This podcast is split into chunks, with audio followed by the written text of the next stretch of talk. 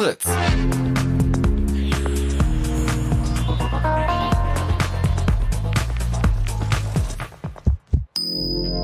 Blue Moon. Die zwei Sprechstunden.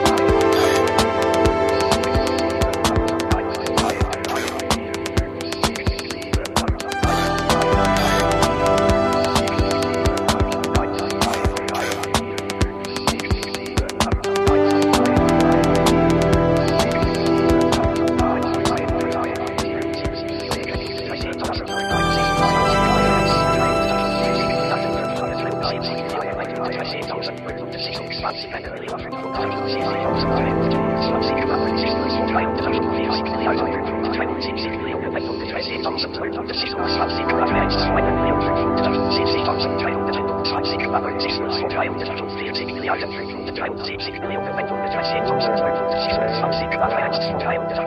you.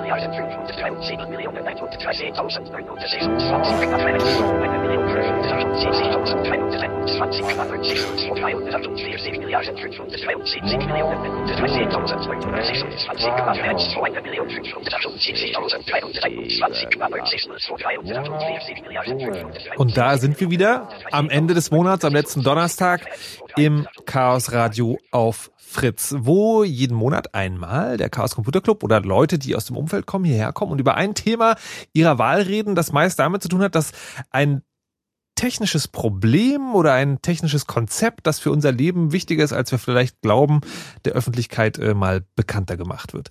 Da sind heute unter anderem zu Gast der Herr, jetzt haben wir gar nicht über den Namen gesprochen vorher, was man eigentlich mal machen muss. Mit dem sprechen wir, mit Andreas spreche ich auf jeden Fall. Andreas, und, ja, das ist ganz einfach. Und der andere heißt Thorsten oder Thorsten. THS, wie auch immer. THS.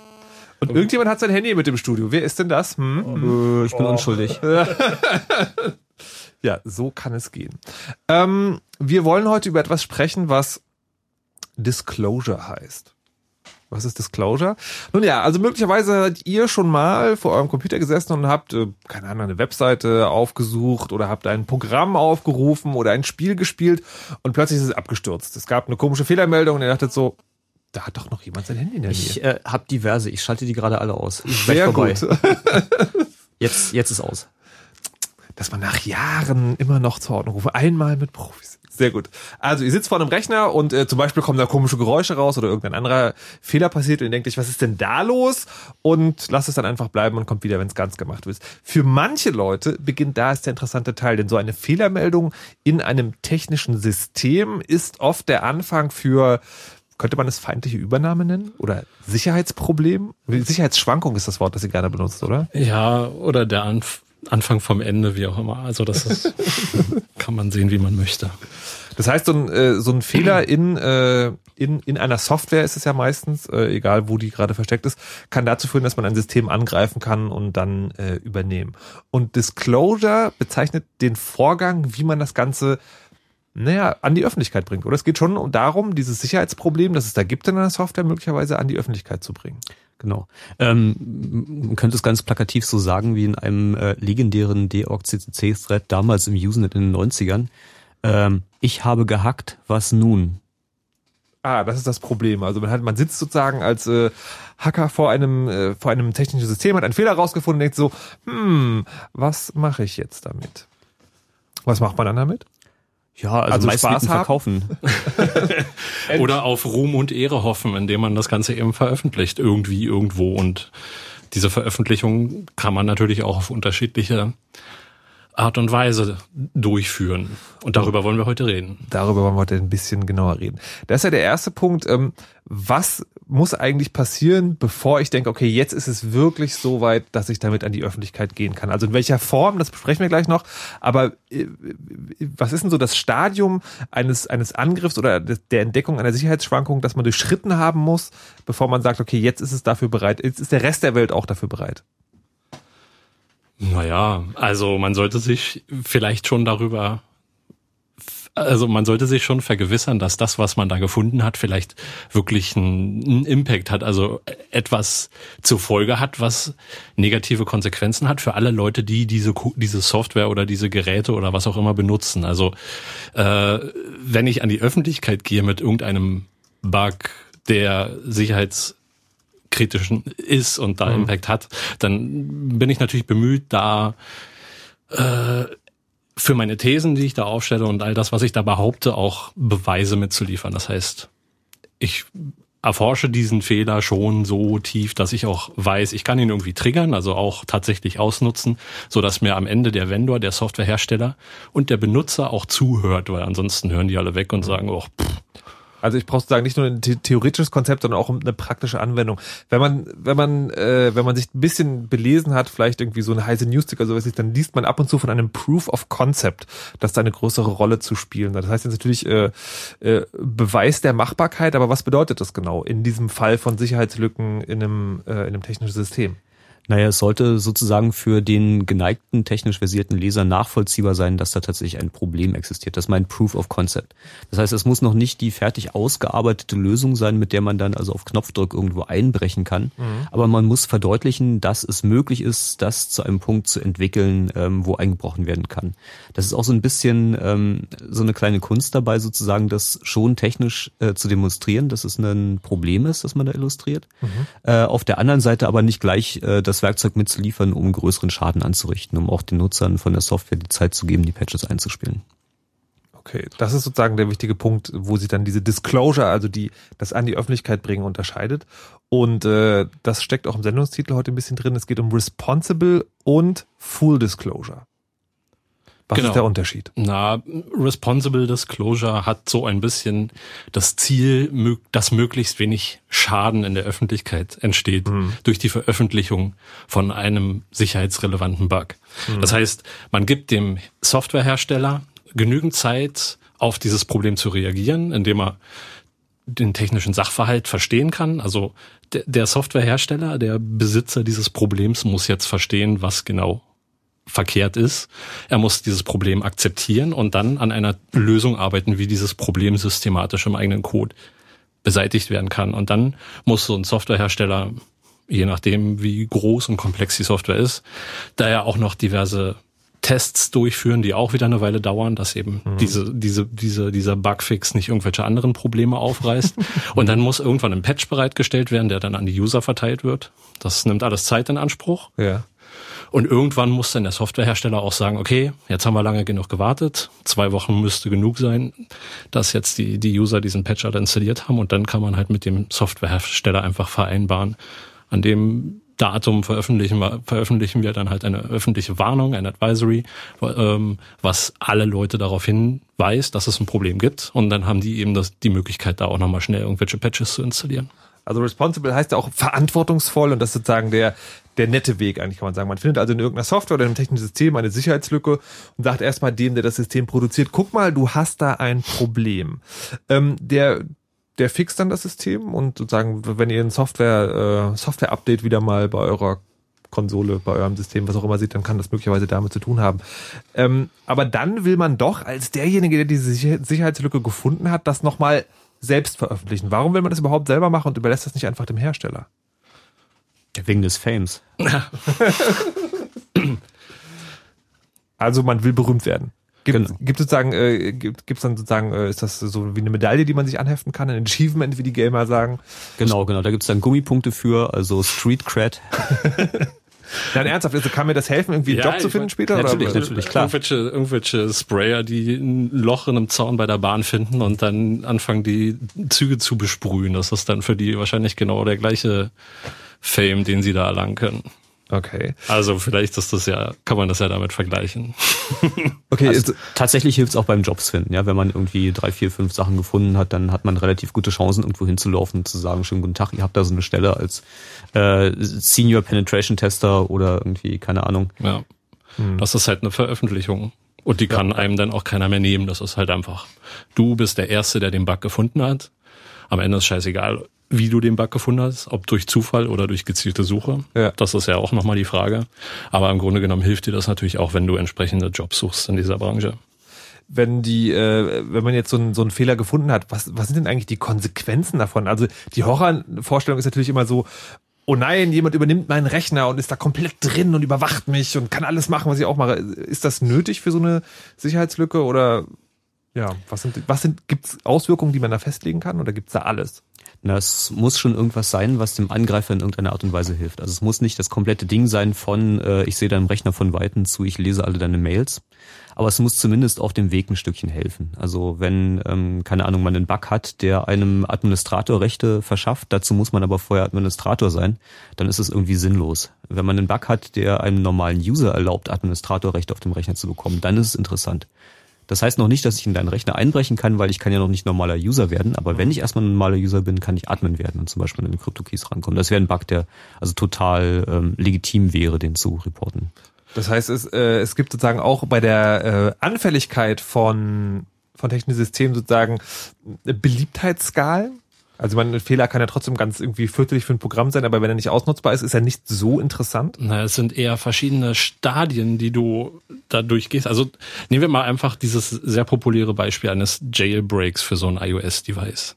Ja, also die, äh, die Möglichkeit, dass man sozusagen andere Software drauf installiert als die von genau. Apple. Da, da, da braucht man ja nicht einfach nur ein Exploit, eine Sicherheitslücke, um, mhm. die man ausnutzen muss, um dieses Telefon zu jailbreaken. Mhm. Äh, da braucht es halt mehrere Sicherheitslücken, die ausgenutzt werden müssen. Das ist eben einmal entweder etwas remote, dass man überhaupt erstmal eine Code Execution hat auf dem Device, meinetwegen in irgendeinem Browser. Ja. Äh, dann hat man eben weniger hochprivilegierten Code, der da ausgeführt wird. Und dann braucht man noch eine, noch eine weitere Sicherheitslücke, die eben so eine Privilege Escalation äh, aus, äh, ausnutzen kann. Also eben das, was Andreas gerade sagte. Genau dass man, dass man eben Root-Rechte erlangen kann oder eben Super-User-Rechte und dann eventuell auch äh, Code im Kernel ausführen kann. Und also braucht man. Um, ich will das, weil es jetzt nochmal doch sehr viele Worte waren, also äh, Fremdworte. Nochmal zusammengefasst, im, äh, also es gibt einen kleinen Fehler und der ist meistens der Anfang dafür, dass man immer tiefer ins System vordringt. Ja, das sind halt einfach mehrere Hürden, die man dann da nehmen mhm. muss, wenn man wirklich mal was ernsthaft unterwandern will und vielleicht eben auch noch irgendein Okay. Rootkit oder irgendwas Persistentes auf dem System installieren möchte, was auch nicht entdeckt wird. Also Rootkits sind dann die Sachen, wo man wirklich das System tatsächlich dann von außen bedienen kann als sehr Ja, das ist halt so davor. das Klassische, was man halt so kennt bei der typischen Schadsoftware oder bei den Staatstrojanern oder was auch immer. Ähm, da kommen wir später noch drauf zurück übrigens. Ja, also ein, ein einzelner Fehler, eine einzelne Sicherheitslücke muss noch nicht sozusagen alleine komplett ähm, ein ganzes System kaputt machen können, aber ist trotzdem interessant zu erforschen für diese Zwischenschritte, weil es da einer von sein kann. Aber natürlich äh, wäre es möglicherweise dann auch eine Reaktion von dem Softwarehersteller zu sagen, ja, also mit dieser Sicherheitslücke alleine kann man ja noch gar nichts anfangen. Dazu kommen wir aber später. Wir wollen jetzt noch den anderen Teil vorstellen. Also es gibt Responsible Disclosure und das andere ist Fool. Also responsible ist, ich gehe hin und sage, hier Hersteller, fix das mal, wir geben dir, gibt's da eine, eine vorgeschriebene Zeitdauer? Also gibt's da so einen, so einen Mittelweg, irgendwas, was man sagt, okay, das, dann muss es aber fertig sein?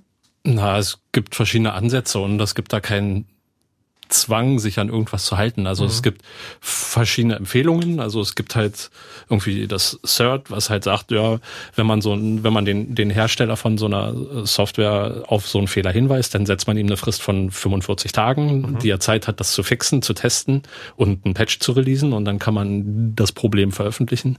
Äh, dann gibt es irgendwie Vorgaben, zum Beispiel von Google, die halt sagen, nimmt doch 60 Tage. Und dann gibt es eben auch andere, also andere Stellen, was ich, ein Beispiel, was ich eben gerade erst gehört habe von niederländischen Forschern, die halt was gefunden haben.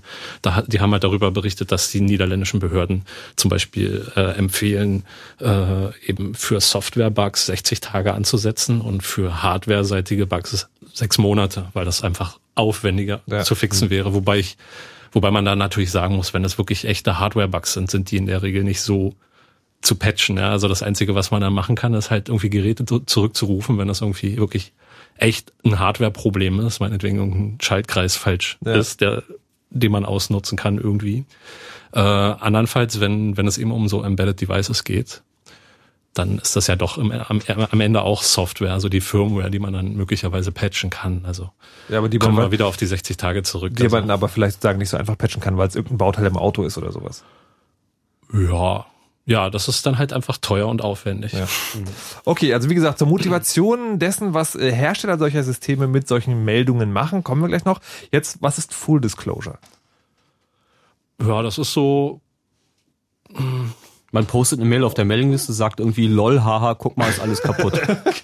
genau. Äh, drückt man es ein bisschen gewählter aus oder ist genau In das der Regel Punkt? nicht. Das, da kannst du freestylen. Also das ist. Also ich meine, viele Leute, die Full Disclosure machen, die haben halt auch entsprechend negative Erfahrungen mit Responsible Disclosure gemacht und sagen halt einfach so, ach, leckt mich doch alle, jetzt gibt's was auf die Ohren. Ja gut, also jetzt trotzdem nochmal in gewählten Worten bitte erklärt. Also das heißt, ich habe eine Sicherheitslücke. Bin ich auch in dem Stadium, dass ich ein Proof of Concept erarbeitet habe und sowas? Genau, genau. Das brauchst du auf jeden Fall, sonst machst du dich lächerlich, wenn du behauptest, da ist eine Sicherheitslücke, wenn du es nicht zeigen kannst. Und ähm, Full Disclosure heißt einfach, äh, ich schreibe das auf eine der einschlägigen Mailinglisten. Eine heißt zum Beispiel Full Disclosure, überraschenderweise. und ähm, ja, da erklärt man halt, was das Problem ist und ähm, wie man es ausnutzt. Und ähm, also in der Regel gehört dann noch so ein bisschen Freestyle dazu, dass man irgendwie ähm, sich über diesen Bug lustig macht, aber das ist nicht notwendigerweise Voraussetzung. Was ist äh, da dann das Vorgehen des Herstellers? Mi, mi, mi. Ja, da wird dann die PR-Abteilung angerufen, die dann erklärt, dass alles gar nicht so schlimm ist und irgendwie im Zweifelsfall. Also Full Disclosure machen Leute auch nicht immer unbedingt unter ihrem echten Namen. Ja, also das ist vielleicht auch nicht unbedingt zu empfehlen, je nachdem, was Ja, man da für einen Bug findet. Aber das hört sich jetzt für mich schon so an, als ob äh, Full Disclosure eigentlich die zweite Wahl ist. Das kommt ein bisschen drauf an. Also es gibt durchaus äh, Hersteller, gerade aus dem Open Source Bereich, wo ich mittlerweile auch sagen würde, Responsible Disclosure hat einfach gar keinen Sinn, weil man mit denen nicht zusammenarbeiten kann. Ja, so den, den schreibt man, man hat da einen Bug und dann wird der zwei Jahre nicht gefixt. Nee, aber Und- sozusagen, aber das ist ja trotzdem der zweite Versuch, weil du triffst diese Entscheidung, ja, nicht, weil du nicht für diesen Bug, aber mit Nee, diesem nee, Hersteller. mit diesem Hersteller, Ja. genau.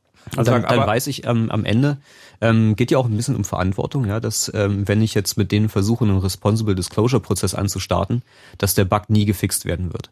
Hm. Und dass es für den Nutzer eigentlich gesünder ist, wenn dieser Bug äh, schnell gefixt wird, als wenn jemand anders den unabhängig entdeckt und damit dann äh, Mist baut. Also auch wenn ein Bug tatsächlich schon in the wild exploited wird. Also wenn jemand da draußen rumläuft und mit dem Bug äh, Rechner aufmacht, dann hat es in der Regel auch keinen Sinn, irgendwelche ähm, zwei Monate langen Prozeduren abzuwarten, sondern da sagt man gleich, guck mal hier, hier ist gerade einer bei mir eingebrochen, funktioniert so und so, wie Schaden ist entstanden. Da läuft eh schon jemand rum und bricht in Rechner ein, da haben wir nichts davon, wenn ich das niemandem erzähle. Mhm.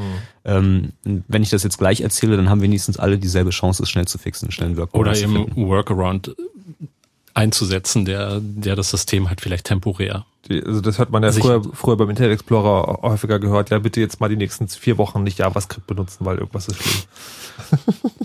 das wäre halt ein Workaround. Okay, so.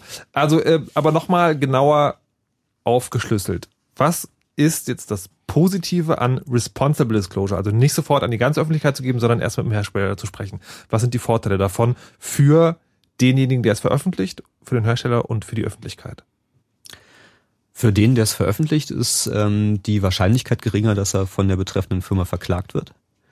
Ähm, für die Öffentlichkeit ähm, ist der Vorteil, dass man möglicherweise ähm, es schafft, allen Nutzern eines Produktes, allen Nutzern einer Software einen Patch zur Verfügung zu stellen, bevor bekannt wird, dass es dieses Sicherheitsproblem gibt. Ja, also es ist ja immer so ein, so ein Wettlauf. Ähm, die, die Leute auf der dunklen Seite sind relativ fix. Wenn ein neuer Java-Bug rauskommt, kommen am nächsten Tag die Exploit-Kits, die den ausnutzen. Das heißt, man hat so ein Zeitfenster von 24 Stunden, bis die bösen Jungs kommen und einen Bug ausnutzen. Und wenn dann in dem Moment, wo der Bug bekannt wird, ähm, alle Nutzer schon den Patch haben im Idealfall, dann ist sozusagen aus utilitaristischer Sicht der Nutzen für die größte Zahl der Leute am größten. Aus was für Sicht? Utilitarismus. Ja, das muss jetzt bitte erklären. Das ist die Maximal Maximierung ähm, des größtmöglichen Nutzens für die größtmögliche Zahl Leute. Das ist eine philosophische Tradition. Ah, okay. So, was ist das Positive am Full Disclosure? Man muss sich nicht mit dem Hersteller abgeben und eben, man muss nicht mit ihm diskutieren.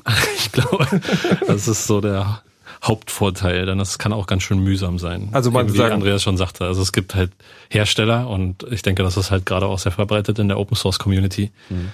Äh, das, das hat niemand PHP gesagt. was, ist das besonders sozusagen ein System, was besonders bekannt dafür ist, äh, Full Disclosure?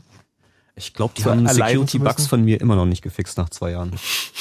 Oh Okay. So, der Nachteil ist bei Full Disclosure anscheinend, deswegen machen es wohl manche Leute auch anonym, dass man dann verklagt werden kann von den Herstellern. Das kann auch passieren, wenn man Responsible Disclosure macht, aber ja, bei Full Disclosure ist das halt schon sehr äh, offensichtlich, dass man da auch echt Schaden, also ich denke, das ist dann sehr stark abhängig davon, was man da eigentlich veröffentlicht. Also wenn man jetzt irgendwie weiß ich, eine, eine schwerwiegende Schwachstelle in so einem Apache Webserver veröffentlicht, dann hat das schon mehr Impact, als wenn das irgendwie nur ein Cross-Site-Scripting in irgendeinem so PHP Webforum ist. Also nicht genau verstanden, was du gesagt hast, aber es gibt schlimme und weniger schlimme Sachen. Äh, ja, also das kommt eben darauf an, was was was kann dadurch passieren. Also ich meine, es kann ja durchaus passieren, dass dass dadurch äh, ganze Netzwerke übernommen werden hm. können hm. von irgendwelchen bös artigen Leuten oder ja. dass eben, dass es eben ein Bug ist, der vielleicht so fies ist, den man gar nicht so schnell fixen kann. Ne? Also dass man vielleicht irgendeinen Bug in irgendeinem Design gefunden hat, irgendeinem Protokoll, was wenn man diesen Bug beheben müsste, müsste man vielleicht das ganze Protokoll anfassen. Und dann, dann, dann hätte so ein Hersteller, würde einfach sehr, sehr lange Zeit brauchen, diesen Bug zu beheben und auch durchzutesten. Und in diesem Zeitfenster zwischen der Hersteller hat davon mitbekommen, bis es gibt einen Patch, können dann vielleicht sogar Tage liegen. Und in diesen Tagen können Schadsoftware-Autoren vielleicht auch Würmer schreiben, die sich halt selbsttätig vermehren und diesen Bug ausnutzen. Und das kann dann schon ganz schön problematisch werden. Wenn natürlich die ganzen Snake Oil-Hersteller dann natürlich ja, hinterher sind und irgendwelche Signaturen veröffentlichen, kann man das Problem möglicherweise ein bisschen eindämmen. Aber das ist halt schon eine besonders fiese Sache. Und da läuft man dann eher in Gefahr, sozusagen, dass man auch äh, Ärger mit der Rechtsabteilung bekommt. Ja, also vielleicht auch nicht nur mit der Rechtsabteilung. Aha, dazu kommen wir noch genauer. was ist denn, äh, was ist denn der negative oder der, der Nachteil, wenn man äh, responsible disclosure? Ich meine, das, also eigentlich ist es doch so, ich persönlich als jetzt Veröffentlicher weiß ja, was, was schlimm ist, ähm, kann mich selber davor schützen und die anderen kriegen es ja erstmal nicht mit. Was kann da schon groß schief gehen? Ja, also wenn man einen kooperativen Hersteller hat, der tatsächlich Interesse daran hat, den Bug zu fixen, dann ist das eine gute Sache. So, also das äh, Full Disclosure ist eher so die Punk. Äh, genau. die, die Möglichkeit, Druck auszuüben, wenn die Jungs halt nicht mitspielen. Ähm, Man sitzt am längeren Hebel, ne? Man hat, man hat Wissen und man hat möglicherweise Code und kann halt einfach sagen, ey, Leute, ja, aber das sind nicht die Nachteile, das sind ja nicht die, die negativen Seiten von, äh, von Responsible Disclosure. Ja, aber äh, also mir ist es sehr oft passiert, dass, dass, dass die, die entsprechenden Hersteller, die auch wenig Erfahrung haben, mit, oh, da kommen jetzt Leute und submitten uns Code, obwohl wir die, also ich meine, äh, Bugs, obwohl wir die gar nicht dafür bezahlt haben, da überhaupt nachzusuchen. Ne? Äh, die kommen dann an und sagen, ja, unterschreibt doch erstmal dieses wundervolle NDA, also diese Geheimhaltungsvereinbarung und dann können wir uns weiter unterhalten. Und das ist schon mal so der erste Schritt, wo, wo die dann auf die Dove versuchen, Ah. einen erstmal im mundtot zu machen. Okay, also wir wollen ja gleich noch genauer darüber sprechen, wie sich diese Hersteller ähm, gegenüber solchen Leuten verhalten. Das heißt, wenn man Responsible Disclosure betreibt, läuft man eher in Gefahr, dass die Öffentlichkeit, die man ja zumindest als idealistischer Hacker informieren will, da möglicherweise sehr lange noch nichts davon erfährt. Ja, oder gar nichts. Oder sehr eingeschränkt, ne? Also je nachdem, wie stark man dann auch ist. Äh, und sich halt eben einschüchtern. Also ich meine, Einschüchterung ist halt so ein echt krasses Thema bei sowas, weil wenn man, wenn man, wenn man den Leuten im Vorfeld die Möglichkeit gibt, mit dir über deinen Bug zu sprechen, dann können die genauso gut versuchen, dich unter Druck zu setzen. Und wenn du diesem Druck nicht standhalten kannst, dann gehen da möglicherweise ein paar coole Details verloren in der Öffentlichkeit, die du eigentlich gerne auf deiner Da kommt dann so eine Bugbeschreibung raus, wie irgendwie hier ist ein Patch und der fixt irgendwas. Äh, an, an, an undisclosed vulnerability related to crashes and possible code exploitation ist immer die Formulierung, die sie verwenden. Also, Also- übersetzt, wir machen hier was ganz, sagen euch aber nicht, warum es kaputt ist. Genau, genau. Wo dann der Admin auch gar keine Ahnung hat, ja, ist das jetzt ein Problem, das ihn betrifft oder nicht? Äh, Also stell dir vor, du bist verantwortlich für einen Betrieb vor so einer Ja. IT-Infrastruktur, sagen wir mal eine Bank oder ein Kraftwerk oder irgendwas, was halt laufen muss, eine Chemiefabrik, wo Patches einspielen halt echt teuer ist. Und jetzt stehst du vor der Entscheidung, gar nicht geht, weil den Softwarehersteller von denen wieder sagen, "Oh, wenn ihr den Patch da installiert, dann ist eure genau, genau, genau. Garantie So, der, äh, der hat dann überhaupt gar keine Basis zu entscheiden, ob das ein Problem ist, das ihn betrifft oder nicht, oder ob er vielleicht eine andere Möglichkeit hat, dieses Security-Problem in den Griff zu kriegen, indem er, keine Ahnung, noch eine Firewall davor klebt und nach bestimmten Mustern sucht oder sowas. Okay, was mich jetzt noch interessieren würde, kurz vor den Nachrichten und bevor wir dann äh, ausführlicher dazu kommen, was jetzt so Hersteller machen können oder wie sie sich verhalten, ist, äh, wir haben jetzt über Responsible und Full Disclosure gesprochen. Das heißt, das gehen wir bei beiden Fällen davon aus, dass jemand einen Fehler findet und dann langsam oder schnell die Öffentlichkeit informieren will. Jetzt ist es ja so, egal was der Mensch anfängt, es gibt immer Leute, die Geld machen wollen. Ich könnte mir vorstellen, wenn man so einen Fehler findet, dass es dann auch einen Markt gibt für, ich verkaufe das an die bösen Jungs, die ihr ja auch schon erwähnt habt. Also es gibt ja Leute, die haben Interesse daran, in Systeme anzugreifen. Na klar, das ist immer die Option, dass man äh, hingeht und irgendwie guckt, wer dann irgendwie gerade am meisten für diesen Bug bietet. Da gibt's diverse Märkte dafür. Das eine sind natürlich die üblichen ähm, Cyberkriminellen, also die Jungs, die die Viren schreiben, die dann Spam verschicken oder dir die TAN klauen, äh, dein E-Banking stören oder was auch immer, dich erpressen mit Dateien, die sie löschen. Oder diese Staaten, die dann in dein Videoconferencing-System eindringen und Genau, yay, das ist plötzlich der- ganz viel das- Zugriffsrechte haben. Das ist der andere Markt. Also je nachdem, ob man in einen oder einen anderen Markt verkaufen möchte, gibt's da auch verschiedene Broker dabei. Aber es gibt einen Markt auf jeden Fall. Es gibt und der einen ist Markt. nicht klein. Ja, ja, und das, der ist nicht klein. Also ich meine, der, der Markt, der wurde ja erst dadurch realisiert, dass die ganzen Regierungen weltweit das auch legalisiert haben, dass eben so eine staatlich legitimierte Schadsoftware zum Einsatz kommen darf.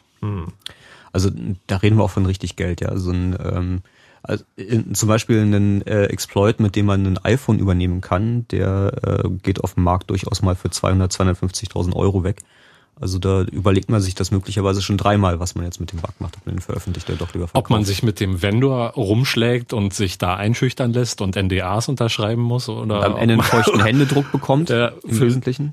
oder oder ob man das Ding einfach für 200k verkauft. Ja, aber ähm, mh, also aus der persönlichen Sicht klingt das so, dass es eigentlich, also für die einzelne Person, jetzt mal vom Idealismus und dem humanistischen Ideal abgesehen, die erfolgreichste Lösung wäre, das zu verkaufen. Ist das, oder ist das so ein Schattenmarkt, der auch sozusagen mit den üblichen Gefahren? Also ist es jetzt so, dass man sich vorstellen muss, man geht halt irgendwo hin, sagt hier so Zero-Day-Exploit, ähm, also Schad Schadsoftware, die noch niemand kennt, außer ich. Ich verkaufe dir die, oder ist das dann eher so schattige Straßenecken, wo man auch mal abgestochen wird? Ich habe jetzt keine Erfahrung mit dem russischen Markt, aber irgendwie so diese äh, die die Regierungsconnections sind eigentlich relativ sicher. So, da, da bekommt man sein Geld, da wird man nicht abgestaubt. Bei den Russen bekommt man auch sein Geld, das ist nicht das Problem. Aber da kann man vielleicht an den Falschen geraten, weiß ich nicht. Ist das denn, also, oder habt ihr da überhaupt eine Einschätzung drüber, sozusagen, wie die Verteilung ist in, in diesen äh, Leuten, also in der Kreis der Leute, die sich damit beschäftigt? Gibt es da eine Tendenz irgendwo hin? Also ist es eher so, dass man eigentlich lieber äh, der idealistische Hacker ist, der das an die Öffentlichkeit bringt, oder gibt es sozusagen tatsächlich diesen einen riesigen Schattenmarkt, der sowas macht? Naja, der Sinn hinter diesem Markt ist, dass man das Ding für viel Geld verkauft und dann nicht mehr drüber spricht. Also wenn man, nicht mehr drüber, wenn man nicht drüber spricht, gibt es auch keine Zahlen. Ja, natürlich, ich gehe auch eher sozusagen von so einem Gefühl aus, weil wenn, wenn so eine Sicherheitslücken, die kommen ja irgendwann dann manchmal doch raus. Also bei Stuxnet hat man das ja gesehen. Der ist ja dieser, dieser Virus, der diese iranischen Atomanreichungsanlagen anfallen sollte. Und der wurde ja untersucht und dann wurde da festgestellt, es gibt die und die Sicherheitslücken, die kannten wir vorher aber noch gar nicht. Da geht tatsächlich das Gerücht, dass die von Russen verkauft wurden, ja. Aber Nichts genaues weiß man nicht. Da gibt es keine Zahlen, da gibt es keine Mengenvorstellungen. Okay. Völlig also unklar. Es, es, gibt es, aber man weiß nicht genau, wie viel. Wir machen jetzt das Fritz Info mit Nachrichten, Wetter und Verkehr und danach beschäftigen wir uns mal, wie es denn so ist, wenn man so eine Sicherheitslücke gefunden hat und dann zu so einer Firma geht, was da alles passieren kann. Also ab vom positivsten Fall, dass sie alle drum kümmern und dann alles schick ist. So, wenn ihr wollt, könnt ihr danach dann auch anrufen und noch ein paar Fragen stellen. 0331 70 97 110 wäre die Nummer. Jetzt aber, wie gesagt, erstmal Fritz Info mit Nachrichten, Wetter und Verkehr. Lang wurden sie gesucht, jetzt stehen sie fest. Neun junge neue Bands und Künstler aus ganz Deutschland. Und am 8. September spielen sie alle live, um ihn zu gewinnen. Der New Music Award. Das Finale. Sonntag, 8. September im Admiralspalast. Und ihr, ihr könnt vielleicht dabei sein. Denn Karten gibt's nirgendwo zu kaufen, sondern nur zu gewinnen. Klickt einfach fritz.de slash nma. Und mit ein bisschen Glück seht ihr da eure nächste neue Lieblingsband. Der New Music Award. Das, das Finale. Und natürlich übertragen wir das auch live im Radio. Fritz. Immer gute neue Musik. Und das hört man. Um kurz nach halb elf. Fritz Nachrichten. Mit Philipp Burger. Die fünf UN-Vetomächte USA, Großbritannien, Frankreich, Russland und China beraten jetzt am Abend nochmal über die Krise in Syrien. Grundlage ist ein britischer Resolutionsentwurf, der einen Militäreinsatz erlauben würde. Darin heißt es, es müssten alle notwendigen Maßnahmen zum Schutz von Zivilpersonen ergriffen werden. Experten der Vereinten Nationen untersuchen noch bis morgen, ob die syrische Regierung tatsächlich Giftgas gegen die Rebellen eingesetzt hat.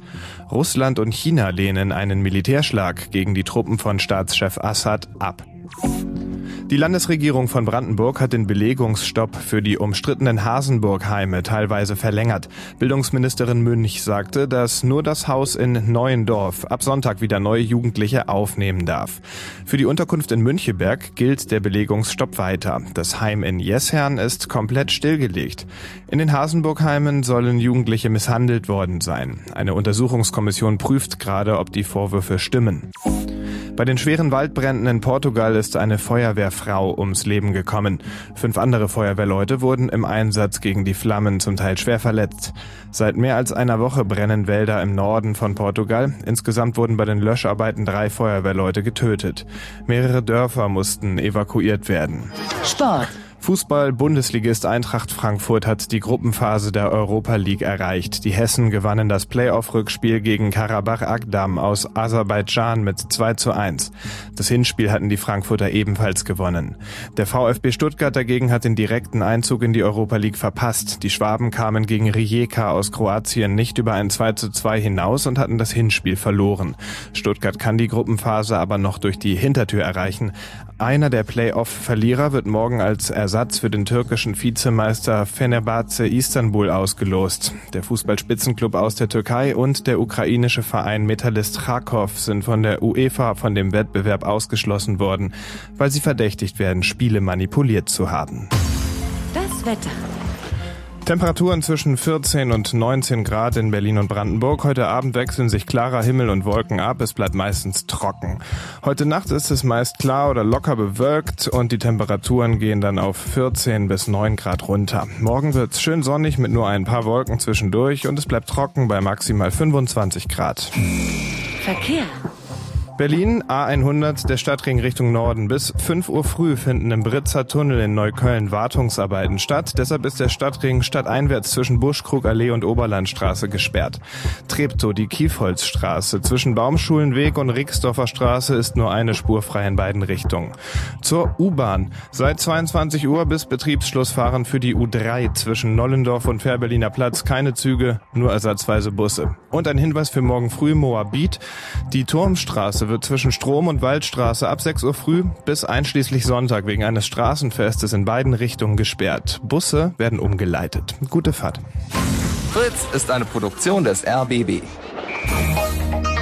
Und wenn ihr Fritz als App auf eurem Handy wollt, dann holt euch jetzt die Fritz-App. Kostenlos. Jetzt in eurem Google Play und App Store. Die Fritz-App.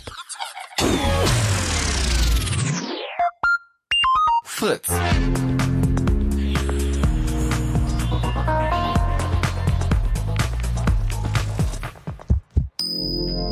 Blue Moon. Die zwei Sprechstunden.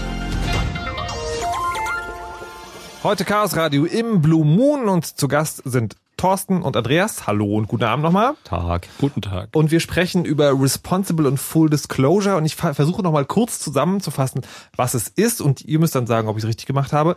Also, es geht darum, dass ja Leute bei Computersystemen, Software oder manchmal auch Hardware eine Sicherheitslücke finden, die man ausnutzen kann, also die man nutzen kann, um das System kaputt zu machen oder möglicherweise auch zu übernehmen. Und die Frage ist, wie bringt man das an die Öffentlichkeit? Da gibt es zwei Strategien. Die eine ist, man sagt erst demjenigen, der diese Software vertreibt oder hergestellt hat, Bescheid, guck mal, du hast eine Sicherheitslücke und baut darauf, dass der das dann repariert und wenn das alles repariert ist, dann sagt man der Öffentlichkeit, guckt mal, hier gibt es eine Sicherheitslücke. Das andere, Full Disclosure ist, man geht sofort hin und sagt der Öffentlichkeit, guck mal, das ist total kaputt. Das hat alles Vor- und Nachteile, die haben wir in der ersten halben Stunde erläutert und auch noch geklärt, dass es so ein Schattenmarkt gibt, also dass es auch tatsächlich Leute gibt, die sowas dann einfach verkaufen, damit die bösen Jungs damit Rechner aufmachen können.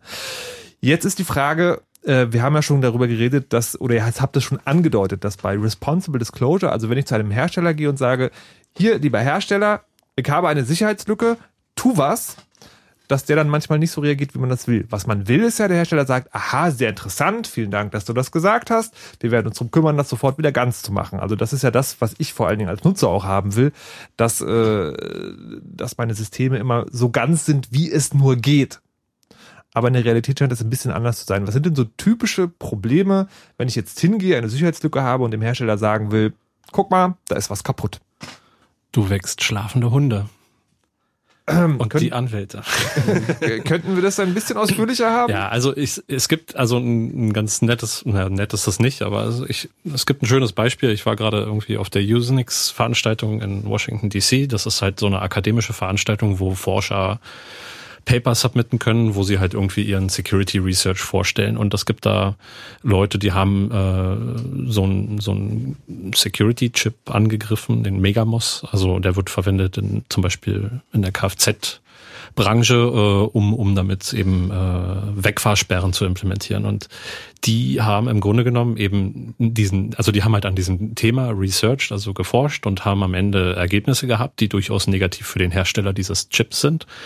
Und ähm, ja, dann haben sie dem, dem, dem Chip-Hersteller am Ende davon erzählt, dass es da ein Problem gibt mit ganz grundlegenden Dingen und was ist am Ende passiert. Sie haben ihre, ihre wissenschaftliche Arbeit geschrieben, haben das submitted an diese akademische Veranstaltung. Das Papier, das Paper wurde angenommen und am Ende hat der, der Hersteller dieses Chips ein, ein erwirkt, dass das höchste Gericht in London die Veröffentlichung von technischen Details halt untersagt.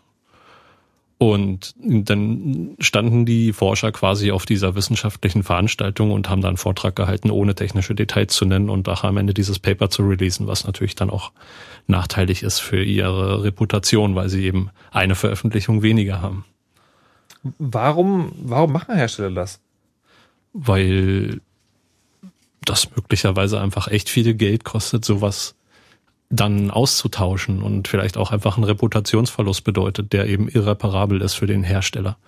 In dem Fall wäre das halt wirklich ein, Hardware-Bug und man müsste im Grunde genommen ziemlich hohen Aufwand treiben, um das Ganze zu reparieren, weil ich meine, das betrifft dann wirklich so eine ganz grundlegende Einheit in, in so einem, in so einer Fertigung von so einem Auto, ja. Du musst dir halt vorstellen, so ein Chip wird halt nicht von BMW oder VW gekauft und in das Auto eingelötet. Du hast dann halt da auch Zwischenhändler, also einfach Zulieferer, die dann einfach Chips kaufen und mit diesen Chips Wegfahrsperren bauen und diese Wegfahrsperren werden dann an verschiedene Kfz-Hersteller verkauft.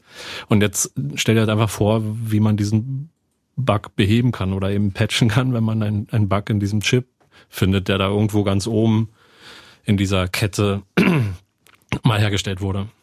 Ja, aber trotzdem muss doch sozusagen, muss doch am Ende irgendwie das, äh, ein genereller Konsens sein, dass solche Sachen möglichst sicher sein müssen. Oder bin ich dazu naiv? Naja, also ich glaube schon, dass große Firmen da manchmal ganz schön mit dem Rotstift rechnen, sich überlegen, was jetzt teurer ist, äh, den Anwalt zu bezahlen, um einen armen Sicherheitsforscher zu verklagen oder ähm, äh, keine Ahnung, 20 Millionen ähm, Autos aus deutscher Produktion zurückzurufen und da jeweils die Keys zu tauschen. Das hat teuer, kostet Geld. Muss ja. man halt, die wägen dann auch nur ab, ne? Das ist halt so, die, die machen doch auch nur dann am Ende eine, eine Rechnung. Was ist teurer am Ende? Ja, aber ich würde, ich würde tatsächlich vermuten, es ist immer teurer, die, so eine Sicherheitslücke zu verschweigen, weil wenn jetzt der Forscher sozusagen sie nicht veröffentlicht, dann findet sie halt der nächste irgendwann raus. Das ist ja, oder ist es so, dass ein Bug immer grundsätzlich nur von einem Menschen rausgefunden wird? Nö, das kann ja gar keiner garantieren, dass nicht ein anderer den gleichen Bug auch findet. Ich meine, es gibt halt, wie gesagt, diesen Markt, von dem wir ja gerade, wo wir gerade festgestellt haben, dass wir gar nichts über diesen Markt wissen, also keine Zahlen. Wenn wir schon keine Zahlen haben, dann wissen wir auch nicht, was auf diesem Markt am Ende über den Ladentisch geht. Ja, es kann ja durchaus sein, dass, äh, dass, dass, dass so ein Bug wie das, was diese Forscher da gerade vorstellen wollten, schon seit zwei Jahren bekannt ist, aber eben auf dem Schwarzmarkt gehandelt wird, da wo eben meinetwegen Autos aufgemacht werden, möglichst ohne Spuren zu hinterlassen, um äh, um die Autos zu klauen und über irgendeine Grenze zu schiffen. Also das kann ja durchaus sein. Das ist jetzt sozusagen ein Extrem. Gibt es noch andere Strategien von, äh, von, von Herstellern, wie sie so einem, ja, so, so einer Sache entgehen, zu versuchen, versuchen zu entgehen? Entschuldigung. Äh, also der Veröffentlichung von. Ja, ja, genau. Also sagen, dass, dass man ankommt, die sagen, ja, nee, das wollen wir lieber nicht. Geh mal weg. Du bist doof. Naja, also, also wie ich schon sagte, also als erstes werden sie halt versuchen, einen Druck aufzubauen auf den Researcher oder denjenigen, der diesen Fehler gefunden hat. Mhm. Und je nachdem, wie stark der ist, das heißt, es ist zum Beispiel einfach eine Privatperson, irgendein unbedarfter Hacker, der jetzt auch endlich mal was gefunden hat, oder ist das irgendeine Firma aus der Security-Industrie, die das schon gewohnt ist, oder ist das halt irgendein Broker, der das täglich macht, irgendwelche schlechten Nachrichten zu überbringen? Also mhm. am Ende es ist halt auch ein Unterschied, ob man mit irgendeiner kleinen Web Abcoder-Firma zu tun hat oder mit irgendeinem großen multinationalen Konzern, der halt auch entsprechend viel Geld zur Verfügung hat, dich in Grund und Boden zu klagen oder mundtot zu machen. Also ich meine, äh, diese, diese Researcher, die diese Sachen mit dem Megamonster aufgedeckt haben, die haben auch eine ähnliche Sache zum Beispiel gefunden. Irgendwie, die haben halt irgendwie im, im NXP, im MyFair-Chips irgendwelche Bugs gefunden und die haben da genauso auch die Auflage bekommen, dass sie nicht darüber reden dürfen. Was sind das für Chips? Na, halt so RFID-Chips für Zutrittssysteme zum Beispiel verwendet werden. Zur Authentifizierung. Also quasi, äh, wenn man hier so eine Tür hat, wo man so eine Chipkarte vorhält, dann geht die Tür auf.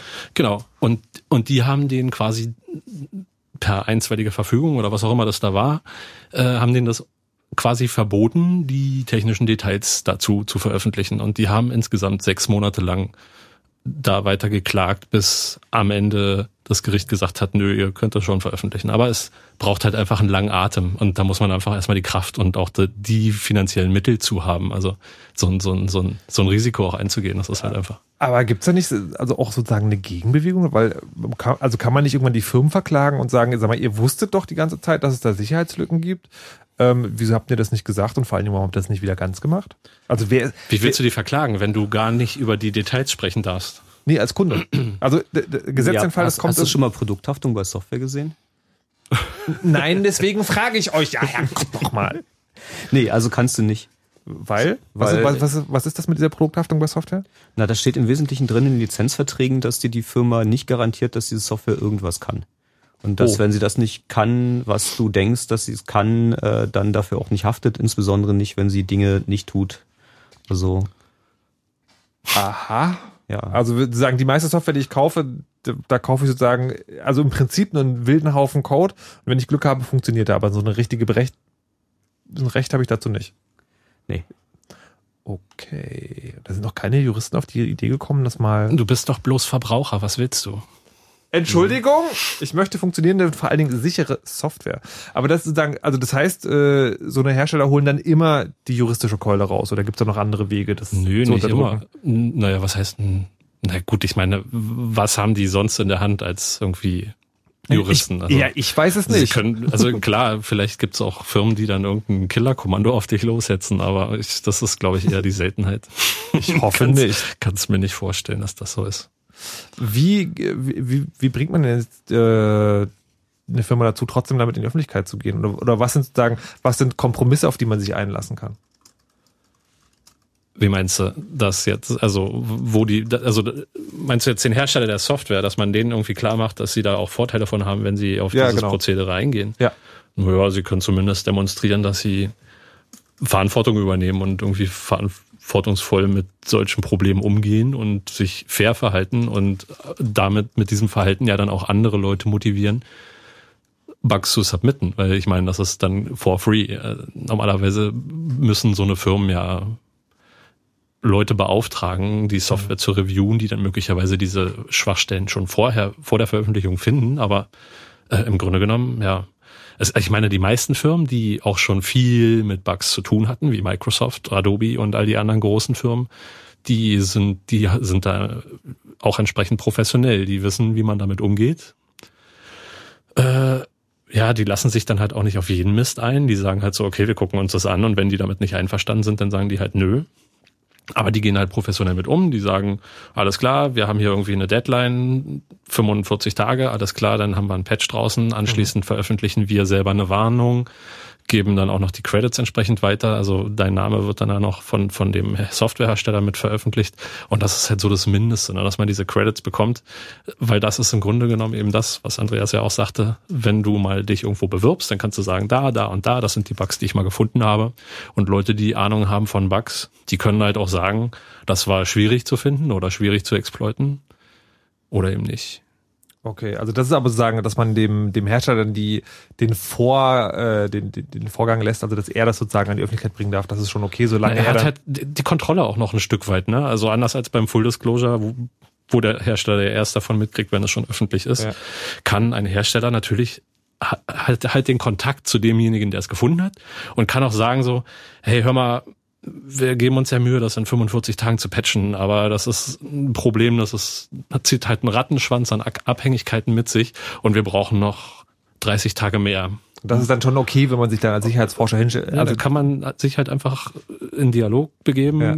Solange das alles fair bleibt, ist das doch super für alle Parteien. Also ich meine, hat doch jeder was davon. Der Softwarehersteller hat halt genug Zeit, sein Problem zu beheben, die Benutzer rechtzeitig zu warnen und dann Gibt's denn da jetzt äh, so weiße und schwarze Schafe, die man mal, also, also sagen, die jetzt vor allen Dingen für eine größere Öffentlichkeit äh, relevant sind, wo man so Geschichten kennt? Also ähm, Microsoft ist, glaube ich, für ein, ein Beispiel für einen Hersteller, der die Lektion sehr schmerzhaft gelernt, aber mittlerweile gut verinnerlicht hat.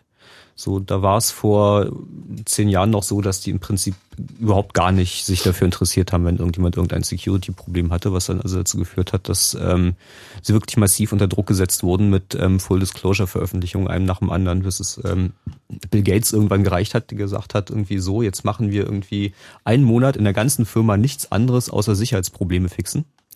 Und ähm, die haben dann auch eine eigene Abteilung dafür aufgesetzt. Also wenn man heutzutage so ein Sicherheitsproblem hat, schreibt man an secure at microsoft.com und wird da wirklich professionell betreut. Da ist dann also in der Regel, wenn es kein äh, zu komplexes Problem ist, äh, zum nächsten Patch Tuesday der Patch draußen, der das Problem löst. Okay, ein Positivbeispiel, wie es mit anderen, was haben wir denn noch so an großen Herstellern? Apple natürlich. Weiß man, ja. weiß man darüber was? Ja, also ich würde behaupten, die sind irgendwie auch auf dem richtigen Weg, aber noch lange nicht da, wo Microsoft jetzt ist. Also was eben diese ganzen äh, diesen diesen Zyklus angeht. Ja, da mhm. kommt mal ein Bug Report ein. Wie gehe ich jetzt ordentlich damit um? Also das ist wird wahrscheinlich noch ein bisschen dauern, bis die auch auf dem Stand sind. Also was die Professionalität angeht und so weiter. Ich glaube, die haben auch noch mit ein bisschen mit, mit einer größeren Menge an Bugs zu kämpfen derzeit und müssen halt auch dann einfach unterscheiden, was ist Also die müssen halt irgendwie äh, abwägen, was, was hat Security Impact, also was kann halt wirklich äh, ja. problematisch werden für die Sicherheit aller Rechner und so. Oder halt einfach ein Usability-Bugs, dass halt irgendwas einfach nur crasht. Ja. Es gibt ja viele Ursachen für so einen Crash und die meisten sind wahrscheinlich gar nicht exploitbar, sondern einfach nur doofe Programmierfehler oder ja. Fehler. Also aus dem man keinen, keinen Nutzen ziehen kann. Genau. Man kann halt die, die Software im, im Endeffekt abschießen und das war's. Und das kann halt auch durchaus sein, dass eben, es gibt halt, gab halt gerade eine, eine, eine, eine entsprechende Veröffentlichung dazu von jemandem, der halt seit sechs Monaten versucht, da so einen Bug bei Apple unterzubringen. Mhm. Der hat halt berichtet, ja hier, wenn ich die und die Zeichenkette da und da so formatiere und wenn man dann da draufklickt oder wenn ich das als SMS schicke oder als Wireless LAN SSID verwende, dann crasht halt irgendwie der, die entsprechende Software oder das Device. Also iOS oder eben auf OS X so ein Browser. Warte mal, wenn ich, mein, wenn ich meinem WLAN einen bestimmten Namen gebe, dann äh, alle, die danach suchen, also die sagen sich gerade mal alle WLANs anzeigen lassen, die stürzen dann einfach ab. Ja, also ich habe ich hab das, weil es halt sehr frisch ist, ich habe ja. das im Detail nicht nicht äh, angeguckt, aber okay.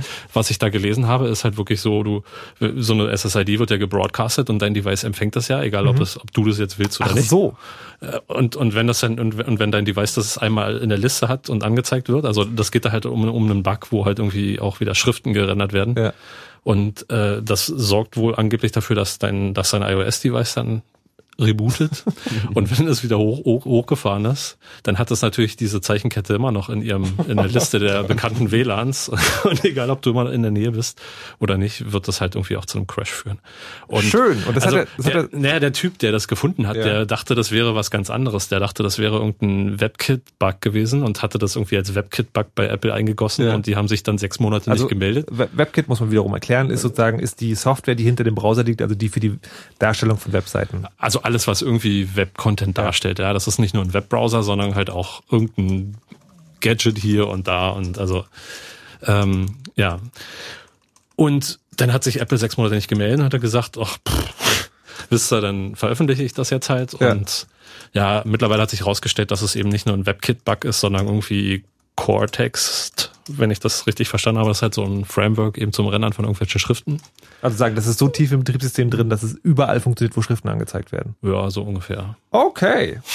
Okay, das ist also sagen ein Beispiel für eine Firma, die noch lernen muss anscheinend. Ja, und ich meine, gut, im Moment kann man halt dafür sorgen, dass das halt crasht. Ja. Das heißt halt noch, also es gibt immer noch keinen Beweis, dass man da auch eine Code Execution hinbekommt oder sonst was. Es gibt auch keinen Beweis des Gegenteils. Genau, weil man kann halt höchstens beweisen, dass eine Code Execution möglich ist, aber nicht. Also Code, Code Execution ist dieses, äh, man kann noch ein eigenes Programm ausführen, nachdem man ein anderes zum Absturz ja, bringt. Es, es, stürzt nicht nur ab, sondern der böse Hacker kann auch seine eigene Software über diese Lücke reinschieben. Okay, das schadhaften Code ausführen. Ob ja. das geht oder nicht, weiß man also an dieser Stelle noch nicht. Aber gibt es denn äh, sozusagen auch so Firmen in der Größe und der Relevanz für, für also die Öffentlichkeit, die breitere, die so wirklich einen ganz schlechten Ruf haben? Also schwarze Schafe in der Security-Branche? Also nicht in der Security-Branche, sondern äh, die halt, wo man schon weiß, die reagieren eigentlich nie auf irgendwelche Sicherheitslücken? Äh. hatte, hatte ich PHP schon erwähnt? Äh, ich habe gehört, dass es in der Open Source Community so Fälle gibt, aber. Aber das ist doch eigentlich seltsam, oder? Die Open Source Community ist, also Open Source ist da der Gedanke dahinter, der Programmcode ist für jeden zugänglich, damit die Fehler leichter gefunden werden können. Ja, aber ich meine, was liest du dir den Quellcode durch von den Sachen, die du auf Nein, nein, nein, aber sozusagen, es ist ja darauf, ich natürlich nicht, aber ich gehe davon aus, wenn das jemand findet, dann ist es natürlich auch von Interesse für die Leute, die es programmiert haben, weil die machen ja extra Open Source, damit die Fehler leichter gefunden werden. Aber das scheint nicht. Na, na, ich glaube, die Leute machen nicht extra Open Source, damit die Fehler leichter gefunden werden, sondern weil sie einfach sagen, oh, ich bin jetzt Programmierer und guck, ich zeige euch, dass ich jetzt Programmierer bin und ich programmiere Sachen und ihr müsst sie benutzen. Keine Ahnung. Also ich meine, es gibt verschiedene Motivationen, warum man seinen Source der Öffentlichkeit. Ja, aber trotzdem war das jetzt das, das, ein, das einzige Beispiel, wo ihr sagt, ja, die haben eher einen schlechten Ruf, was das, was den Umgang mit Fehlern angeht. Ja, also aber ich meine, schließt es das jetzt aus? Also ich meine, nur weil etwas Open Source ist, muss es nicht unbedingt besser sein. Oder eben der Umgang mit Bugs nee, aber sagen, ihr habt kein Beispiel für, äh, für sagen, für eine andere, andere große Firma. Also das, das scheint äh, eher zu laufen. Oder schaffen Sie ihr das Poli zum Klaren Was zu sein? Was ist mit WhatsApp? Ich habe es gerade gelesen. Also Ähm, Cisco ist auch so ein Beispiel. Da gab es auch Bugs, die sie äh, zwölf Monate nicht gefixt haben, wo dann äh, der Finder des Bugs sich genötigt sah, doch mal auf einer Konferenz drüber zu reden, weil sie es einfach nicht hinbekommen haben. Die waren äh, in dem Fall schlicht unfähig, die haben das Problem nicht verstanden. Mhm. Aber, Oder sie haben so getan. Nee, in dem Fall irgendwie war es, glaube ich, tatsächlich. Ja. Weil er gerade WhatsApp gesagt hat, das ist ja so ein Punkt, äh, ist man da als sicherheitsbewusster Forscher manchmal auch so ein bisschen hilflos, weil das ist ja ein Punkt, wo man eigentlich denken müsste, okay, wenn es der Hersteller nicht fixt, dann müsste ja wenigstens die Öffentlichkeit mal aufschreien, da geht es ja schließlich um ihre private Kommunikation, aber es interessiert ja keinen. Ist das sozusagen auch so ein, so ein Mittel, mit dem Firmen dann auch spielen, dass sie sagen, ja, pff, mach doch einen lauten, ist uns doch egal, interessiert doch eh keinen. Tja. Also, also gibt es bestimmte Fehlerklassen, mit denen man mehr Druck ausüben kann als andere? Hm, ja klar, je größer das Problem ist, desto äh, mehr Feedback bekommt man da. Also ähm, wenn ich einen Bug finde, wo ich sozusagen von außen mit einem einzigen Netzwerkpaket sofort Admin werde auf einem Windows-System, dann ist das natürlich was völlig anderes als, ähm, sagen wir mal, äh, eine, eine Local Privilege Escalation oder etwas, wo ich irgendwie eingeloggter Benutzer sein muss und dann unter bestimmten Umständen möglicherweise Denial of Service ausführen kann. Also da gibt es schon Unterschiede. Ja, aber was ich meine, ist sozusagen, äh, ob, ob die, äh, also um es mal konkret zu fragen, ob jetzt ein Bug, der das Abhören von Informationen ermöglicht, ob der ob mit, dem, mit dem nicht so viel ähm, Druck ausüben kann, weil das in der Öffentlichkeit nicht so sehr interessiert, wie ich mache irgendwas kaputt. Na, wahrscheinlich interessiert die Öffentlichkeit das erst genau dann, wenn es irgendeinen Wurm gibt, der das Ganze automatisch ausnutzt, ohne dass irgendjemand den Finger krumm macht und das Ganze irgendwo eben veröffentlicht oder an irgendwelche. Marketingfirmen verkauft. Wer weiß, also ich meine, es muss halt immer irgendwas passieren. In den meisten Fällen. Wenn gerade, wenn es eben um so populäre Sachen geht, glaube ich, wo die Leute auch wenig Bewusstsein für Privatsphäre und Sicherheit haben. Das kann durchaus sein. Also je länger wir darüber sprechen, desto, desto mehr äh, kommt es mir so vor, als ob das Leben als Sicherheitsforscher nicht so einfach ist. Weil die Firmen einfach größer und dicker sind. Kann man so sagen, ja. Okay, da können wir gleich äh, vielleicht äh, nochmal über eine politische Dimension sprechen oder politisch-rechtliche. Äh, es gibt irgendwas mit, äh, steht hier in der Vorbereitung, drohende Exportregulierung von Exploits. Was verbirgt sich dahinter? Also gibt es da irgendwie die, ähm, die politischen, äh, politische, Be ja Gott, Wortfindungsstörung heute aber extrem. Gibt es ein politisches Bedürfnis, sowas zu unterbinden, so Sicherheitsforschung? Ähm, unterbinden sicherlich nicht. Die Veröffentlichung vielleicht möglicherweise ja. Also das, das mit dieser, mit dieser Exportregulierung, das steht da halt vor allen Dingen deshalb, weil eine Veröffentlichung einer Schwachstelle oder vielleicht auch eines Proof of Concept Exploits, je nachdem, wie irgendein Richter oder Staatsanwalt das auslegt, ja durchaus auch einen Export darstellen kann, weil ich ja zum Beispiel, wenn ich es auf irgendeinen Webserver lade, nicht verhindern kann, dass mhm. sich das jemand aus irgendwelchen Staaten runterlädt, die diesen Regulatorien unterliegen. Und äh, es gibt ja da ganz krude Bestrebungen seitens der Politiker, in, gerade in der EU, die halt irgendwie diese, diese, um, um zum Beispiel, also da muss man, glaube ich, noch mal ein bisschen ausholen. Ne? Es gab okay. ja irgendwie diese, diese, diese ganze Staatstrojaner-Nummer vor ein paar Jahren und dann gab es ja ganz viel Wind um diese Firmen, die diese Staaten oder so beliefern mit Exploits und Frameworks, die sie eben für so eine Trojaner-Nummer nehmen können. Und diesen Firmen wollte man vielleicht am Ende einfach eins reinwürgen und sagen, ja, wir wollen einfach nur sicherstellen, dass diese Firmen, die ja vielleicht aus EU-Staaten operieren, eben nichts an irgendwelche Schurkenstaaten liefern dürfen. Und deswegen vielleicht auch mit einer wirklich gut gemeinten Idee dahinter hatte man dann eben versucht, da irgendwie Exportregulierung zu betreiben für Software, Waffen, ja, man kann so ein Exploit auch durchaus als Waffe deklarieren. Das ist halt, was Politiker gerne mal tun. Mhm. Und naja, dann ist es am Ende irgendwann schwammig und eine Auslegungssache. Also ich befürchte halt sehr stark, dass so eine Exportregulierung für Software Exploits, ja, also eigentlich ist es nur ein Proof of Concept, der der Öffentlichkeit zeigen soll, ihr habt ein Problem und macht mal ein bisschen Druck auf den Softwarehersteller. Das kann halt durchaus ausgelegt werden als scharfe Waffe. Mhm. Und dann wird derjenige, der das veröffentlicht hat, möglicherweise Ziel von irgendwelchen ja, Ermittlungen, weil er halt irgendwie gegen diese Regulatorien verstoßen hat. Und also sagen, das ist nicht die grundlegende Idee des Gesetzes gewesen, aber das ist jetzt so schwammig, dass es möglicherweise passieren könnte. Das führt am Ende dazu, dass wir wieder noch ein genauso schwammiges Gesetz kriegen wie den Paragraph 202c, das StGB, also diesen sogenannten Hacker-Paragraphen, mhm. äh, wo am Ende wieder keiner so genau weiß, mache ich mich jetzt eigentlich strafbar oder nicht? Kann ich jetzt irgendwie von irgendwelchen US-Drohnen abgeschossen werden? Ist das dann alles rechtlich einwandfrei oder eventuell nicht? Äh, ja, also im Grunde genommen wird die Szene dadurch auch wieder verunsichert und am Ende führt es auch wieder dazu, dass die Leute anfangen, das Ganze einfach überhaupt nicht zu veröffentlichen, sondern zu verkaufen, weil das ist schön anonym und dann spricht keiner mehr drüber und fertig. Hm. Hm, da bewegen wir uns auf ein düsteres Pflaster. Ähm, jetzt haben wir den theoretischen Hintergrund geklärt äh, in der ersten Stunde des Chaos Radio hier im Blue Moon und wollen dann mal sozusagen natürlich ein bisschen zu den Geschichtchen kommen, also den kleinen Anekdoten über Sicherheitsprobleme und den Umgang der Firmen damit. Falls ihr solche Geschichten auch kennt oder falls ihr jetzt noch Fragen habt, könnt ihr gerne anrufen unter 0331 70 97 110. Wir hören eine kleine Musik von We Were Birds Just for You und dann sind wir wieder für euch da.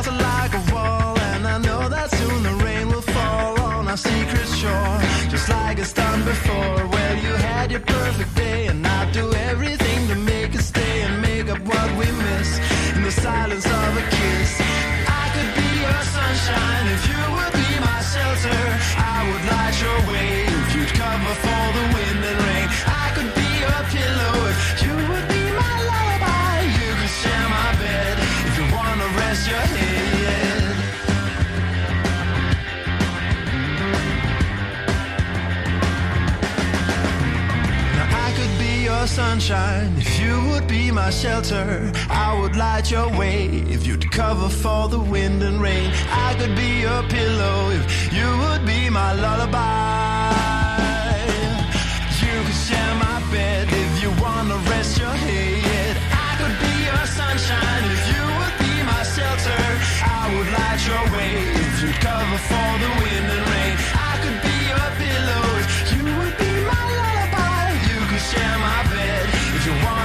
Your head.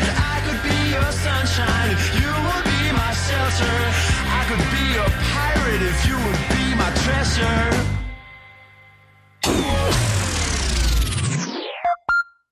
Fritz.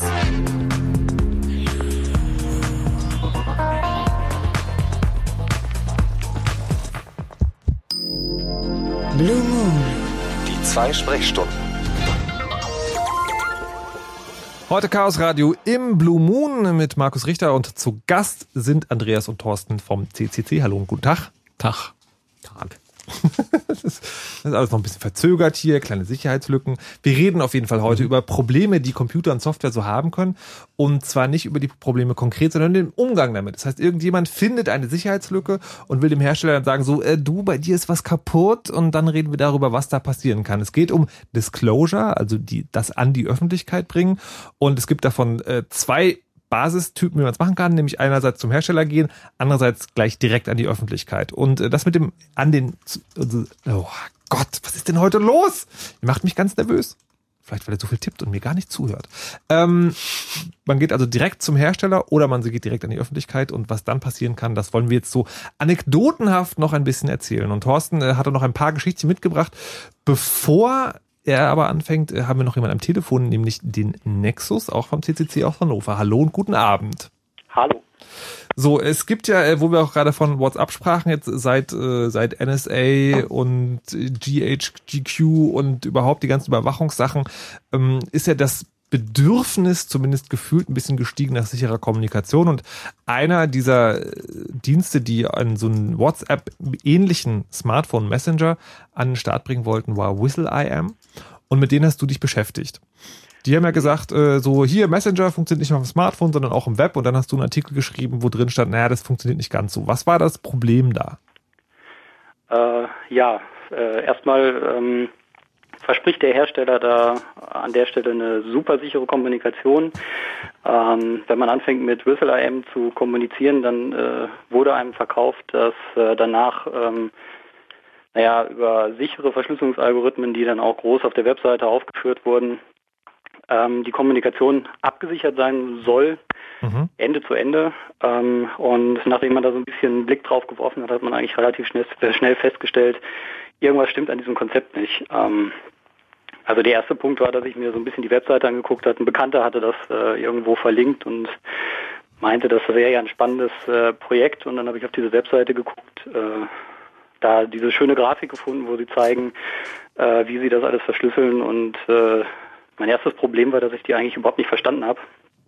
Und äh, man konnte eigentlich da schon relativ gut sehen, dass da irgendwie nicht so ganz verstanden wurde, was, was, also dass auch die Hersteller der Software selber nicht ganz verstanden haben, was sie da tun. Mhm. Jetzt hast du das sozusagen auch noch weiter ausgearbeitet und auch ein bisschen die Kommunikation dieser Software angeguckt äh, und hast dich dann für die, wie wir es hier vorgestellt haben, Full Disclosure entschieden. Also du bist sofort äh, an die Öffentlichkeit gegangen, hast nicht erst mit den Leuten gesprochen. Warum hast du dich dafür entschieden? Äh, ja, einerseits war das so ein bisschen äh, ein Unfall. Also ich hatte gar nicht vor, das so aufzuhängen, dass das so eingeschlagen ist. Damit hatte ich jetzt nicht gerechnet. Ähm, andererseits war es so, dass ich mir äh, irgendwie diese Software angeguckt habe, ähm, habe dann irgendwie entschieden, ja, guckst du dir jetzt mal an, was da so, so über die Leitung geht, habe mir das auf einem Handy installiert und habe dann einfach mal so die Pakete, die da so unterwegs waren, mitgelesen und habe relativ schnell gesehen, äh, das sieht ein bisschen komisch aus, das musst du dir mal genauer angucken. Habe mich dann dazwischen gehängt und habe dann relativ schnell festgestellt, dass an dieser Software so viel kaputt ist, dass man da eigentlich gar nicht mehr anfangen braucht zu flicken. Also ähm, von einem Bug möchte ich da an der Stelle schon gar nicht mehr reden. Mhm. Und äh, der Punkt ist, äh, dass da natürlich auch die Benutzer sofort betroffen sind. Ähm, es wird davon geredet, ja, wir haben hier eine super mit, sichere Kommunikation. Wenn ich jetzt, äh, ihr habt das vorhin angesprochen, wenn ich jetzt da hingehe und sage, ja, äh, ihr habt jetzt zwei Wochen Zeit, da was zu machen und dann schickt man ein Patch oder so, ähm, ist, ist das natürlich ein Punkt, äh, dass das ist, wenn es um persönliche Kommunikation geht, wenn es darum geht, Kommunikation abzusichern und sich äh, auf der anderen Seite herausstellt, dass diese diese ähm, ganze Kommunikation so offen ist, dass da grundsätzlich mit äh, ein bisschen Sachverstand jeder mitlesen kann. Ähm, dann stellt sich da die Frage, warum, was, was, was man da auch äh, erwarten soll, was ein solcher Hersteller dann äh, an Verbesserungen mitbringt.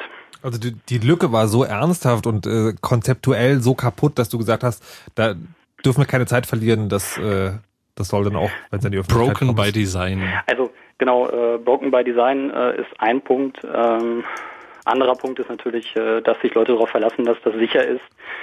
Ähm, der nächste Punkt ist, dass äh, da ein großes Marketing drumherum lief. Äh, sie sind halt äh, in mehreren Zeitungen gewesen, also auch so, so, naja, vielleicht äh, eher konsumerorientierte Blätter wie Computerbild oder sonst irgendwas haben darüber berichtet und auch sehr positiv darüber berichtet.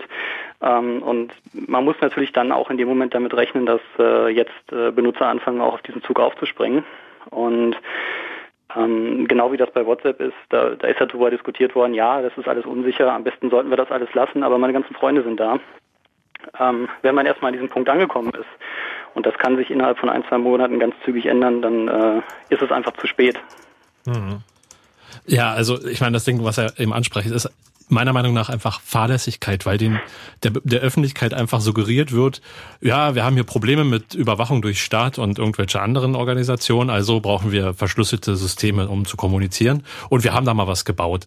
Und am Ende sind die Benutzer, die, die, die klicken dann auf genau das, was am breitesten in, der, in den Medien und in der Öffentlichkeit breitgetreten wird, weil die gar nicht einschätzen können, was da eigentlich technisch dahinter steckt. Und man kann da so viel falsch machen. Ich bin halt einfach der Meinung, wenn man davon keine Ahnung hat, sollte man eben die Finger davon lassen und auch auch eben nicht so agieren. Das, das ist eben einfach fahrlässig, gerade wenn dann eben diese ganzen tollen Krypto-Partys stattfinden, die ja an sich gut sind, aber manchmal kann man halt einfach nicht auch nicht einschätzen, was steckt eigentlich technisch im Detail hinter dem, was ich da jetzt empfehle zur Absicherung der Kommunikation, weil vielleicht am Ende irgendwelche Journalisten oder politisch aktiven Menschen in irgendwelchen Regionen mit dieser Software am Ende arbeiten und am Ende ihr Leben riskieren, weil das System vielleicht doch nicht so sicher ist. Es gab ja irgendwie eben vor diesem Whistle-EM gab es ja irgendwie diese CryptoCat-Nummer, wo zum Beispiel eben die, der Herr oder der Programmierer, der das initiiert hat, einfach mal ganz anders umgegangen ist mit dem Problem, nachdem das veröffentlicht wurde. War, war, als in dem Fall. halt. Ich will das jetzt nicht vorgreifen, aber ich möchte jetzt einfach nochmal zurückkommen Ja. zu diesem Whistle-EM, äh, weil sich das schon sehr stark unterscheidet äh, wie reagieren die Hersteller am Ende auf Das- so eine auf so eine Anschuldigung. Das würde ich jetzt gerade erstmal den Nexus fragen wollen. Das hatten wir noch Ja, gar nicht. Bevor du jetzt mit der nächsten Frage kommst, ich, ich gehe da jetzt nochmal kurz zwischen. Ähm, also äh, so eine Sache, die jetzt äh, mir auch sehr aufgefallen ist, ist diese aggressive Werbung. Also es, äh, man merkt, es sind zwei Studenten, die das entwickelt haben und man merkt, dass auf das Marketing extrem viel Wert gelegt wurde. Also diese ganze Webseite ist sehr shiny hochgezogen worden und es sah alles sehr toll aus. Und im Text wird beschrieben, dass da auch der Informant dann mit der Presse kommunizieren kann sicher und dass das so das die Idee dahinter ist. Und äh, das ist natürlich ein Punkt, äh, da möchte ich auch nicht mehr davon reden, dass dir jetzt irgendwas äh, vermittelt wird oder dass da was falsch verstanden wird oder dass es nur gefährlich ist, sondern äh, da möchte ich eigentlich an den Punkt kommen, dass das, dass das eigentlich schon, ähm, ich würde sagen, Verarschen von Benutzern ist. So. Also du, du meinst, du unterstellst da Vorsatz. Nee, Vorsatz würde ich da nicht unterstellen, das, das kann ich so nicht. Also ich gehe eher davon aus, dass sie äh, überhaupt nicht wissen, wovon sie reden Ah, okay. oder nicht verstehen, wie diese Systeme funktionieren, den Ja. technischen Hintergrund nicht haben und dann so etwas aufziehen. Und äh, wenn du jetzt zu der Frage mit dem Umgang kommen möchtest, dann zeigt sich eigentlich, dass das auch äh, der richtige Ansatz war mit dem Full Disclosure. Ja, das wäre jetzt genau meine nächste Frage. Also wie haben die denn reagiert? Weil das war ja sozusagen, das ist ja für den Hersteller die, die schlimmstmögliche Nachricht, die man bekommen kann. Oh mein Gott, das ist alles kaputt. Also äh, die Sache war, äh, es ist halt irgendwie so übers Internet geleakt. Äh, Ich habe das halt abends irgendwann mal ins Internet gestellt, eigentlich hier so für für ein paar Bekannte, die mich darum gebeten hatten, das mal aufzuschreiben. Morgens habe ich dann mal mein Notebook aufgeklappt und hatte irgendwie knapp äh, 40 neue Mails, wo mir alle möglichen Leute geschrieben haben, ja, das wäre ja total gut und ob ich nicht Alternativen hätte. Äh, darunter war dann auch eine Mail von, von den Anbietern, das war ja schon mal ganz nett, dass sie sich bei mir gemeldet haben, äh, wo sie mir dann eine Liste von technischen Fragen vorgeworfen haben, äh, wo sie dann von mir mal so eine Bewertung haben wollten, wie sie es denn besser machen können. Ähm, also quasi äh, noch Ideen, wie man jetzt damit umgehen könnte. Willst du Ähm, uns nicht ich hab- unser, neu, unser Protokoll neu designen für Lau? Ja, genau, genau. Also so ist es, äh, ist es irgendwie gewesen. Also Sie schreiben, übrigens auch so ein Punkt, Sie schreiben auf der Webseite, dass die Kryptographie Open Source ist. Ähm, als ich das erste Mal da drauf geguckt habe, dachte ich jetzt, oh toll, eine neue Open Source App. Kann ich mal reingucken, wie die so aussieht und mir dann überlegen, ob das was ist. Musste dann feststellen, dass es äh, sind zwei JavaScript-Files, die da offen sind und da sind die Krypto-Algorithmen drin. Aber also auch, äh, da wird auch suggeriert, das ist alles Open Source. Nein, die Teile, die ich auseinandergepflückt habe, sind eben die Teile, die nicht Open Source sind. Ähm, das ist tatsächlich die Kommunikation mit dem Server. Ähm, aber um zur ursprünglichen Frage zurückzukommen, ähm, ich habe dann auf diese Mail geantwortet, was wahrscheinlich im Nachhinein auch so ein bisschen Fehler war. Äh, habe ihnen dann noch zwei, drei neue Sachen äh, gesagt, die mir auch aufgefallen sind, die auch ein Problem sind, die, die ich gar nicht veröffentlicht habe. Ähm, äh, woraufhin sie dann durch die Presse gelaufen sind und erzählt haben, dass sie äh, mit dem mit dem Hacker, der das alles aufgedeckt haben, in Kontakt stehen, was äh, so auch nicht stimmt. Ich habe seitdem nie wieder was von denen gehört. Ähm, die sind auch durch die Gegend gelaufen und haben gesagt, dass mit dem kaputten Random Number Generator, das, also den Zufallszahlengenerator, das wussten sie auch schon alles. Das habe ich ihnen nämlich mitgeteilt in meiner Mail. Ähm, und ähm, naja, der andere Punkt ist, ähm, sie haben bis heute ihre Benutzer nicht darüber informiert, dass es da ein Problem gab. Und dass Also- eigentlich alle Nachrichten, die über dieses System ausgetauscht wurden, niemals sicher ausgetauscht wurden. Auch äh, in dieser Zwischenphase, wo sie äh, an dem Patch gearbeitet haben, um die, genau diese Sachen, also tatsächlich so ein, naja, wir haben jetzt hier so ein paar Punkte, die lösen wir mal, dann geht das alles schon wieder. Ähm, in dieser Zwischenzeit zwischen, das wurde gefunden und sie haben eine neue Version nach drei Tagen, haben sie nicht ihre Benutzer darüber informiert, dass da ein Problem vorliegt, obwohl sie das wissentlich, also sie wussten es, dass das so ist. Das wäre für mich vielleicht ein Punkt gewesen, wo ich hätte sagen müssen, ich muss die Server ausschalten. Aber jetzt, Vielleicht äh, kommuniziert da jetzt jemand sicher oder denkt, er ist jetzt sicher und jemand anderes liest das mit. ist, ist denn die Software jetzt deiner Einschätzung nach jetzt sicher oder? Naja, ich habe sie mir nicht nochmal angeguckt, aber diese, diese Punkte, die ich gefunden habe, das sind grundlegende Punkte gewesen. Das ist, ist etwas, wo noch nicht, nicht mal ein Krypto-Anfänger drüber stolpern sollte. Ähm, ich möchte mir nicht ausmalen, wenn man tiefer in die Software guckt, was da los ist. Also Okay. den Schritt, den habe ich gar nicht mehr gemacht. Äh, Das war an der Stelle so, also es war, war so grottig und so grausam, was, was, was sich da aufgetan hat. Also ich hätte nicht damit gerechnet, dass ich in meinem Leben nochmal sowas sehe. Also äh, sagen von deiner Seite aus ist das ein Beispiel dafür, dass äh, sowohl die Software nicht gut ist, als auch der Umgang mit der Veröffentlichung äh, noch zu wünschen Also- übrig lässt, sage ich mal jetzt ganz diplomatisch. Ja, genau. Also, also der Punkt ist, als Benutzer möchte ich natürlich wissen, dass da ein Problem besteht. Und ich möchte natürlich auch von meinem Anbieter, vor allem wenn er mir suggeriert, hier ist ein sicheres System, äh, möchte ich darüber informiert werden. Und der einzige Punkt, warum das vielleicht nicht passiert ist, weil man dann äh, hätte auf die Webseite schreiben müssen, unsere Software ist unsicher, äh, das passt nicht ins Marketingkonzept. Ähm, Sie, bisher ist diese Software kostenlos, aber Sie rennen ja auch durch die Zeitungen und sagen, Sie wissen noch nicht, wie Sie es in Zukunft vermarkten wollen. Also ich gehe mal davon aus, dass da schon äh, finanzielle Aspekte auch im Hintergrund stehen und warum. Also Sie haben mir auch auf meine Mail geantwortet, äh, wo Sie dann beschrieben haben, warum es nicht Open Source ist, weil es jetzt gerade so viel Konkurrenz auf dem Markt gibt und Sie wollen nicht, dass jemand von Ihnen klaut. Aber klar. Das lässt, das lässt so ein bisschen vermuten, dass da schon äh, so langsam so diese Idee ist, man könnte da auf Dauer Geld mit verdienen. Man hat Okay. bei WhatsApp auch funktioniert. Eine, eine Geschichte also, wie der Umgang mit Vendor sein kann. Nexus, vielen Dank Bitteschön. und Danke. viel Spaß noch. Und bitte Jo. auch den nächsten äh, Messenger, der Aber warte mal noch ganz kurz. Ja. Die haben am Ende, haben die ja diese Probleme, die, die Existenz der Probleme haben sie ja kommuniziert, aber nur an einen sehr kleinen Kreis, oder? Äh, ja, Sie haben das nur mit der Presse kommuniziert und ähm, Sie haben auf Ihrer Webseite, findet man ganz unten in der Fußzeile so ein Pressepaket. Also wenn man das runterlädt in diesem ZIP-File, was man dann auspackt, da steht das tatsächlich drin. Und da steht auch, dass Sie das alles beseitigt haben und äh, da erklären Sie auch irgendwie, wie Sie das beseitigt haben, glaube ich, grob. Also ich habe das nur mal überflogen. Also Und dann äh, stellst du dich hin und sagst, sie haben das nicht öffentlich kommuniziert, ja?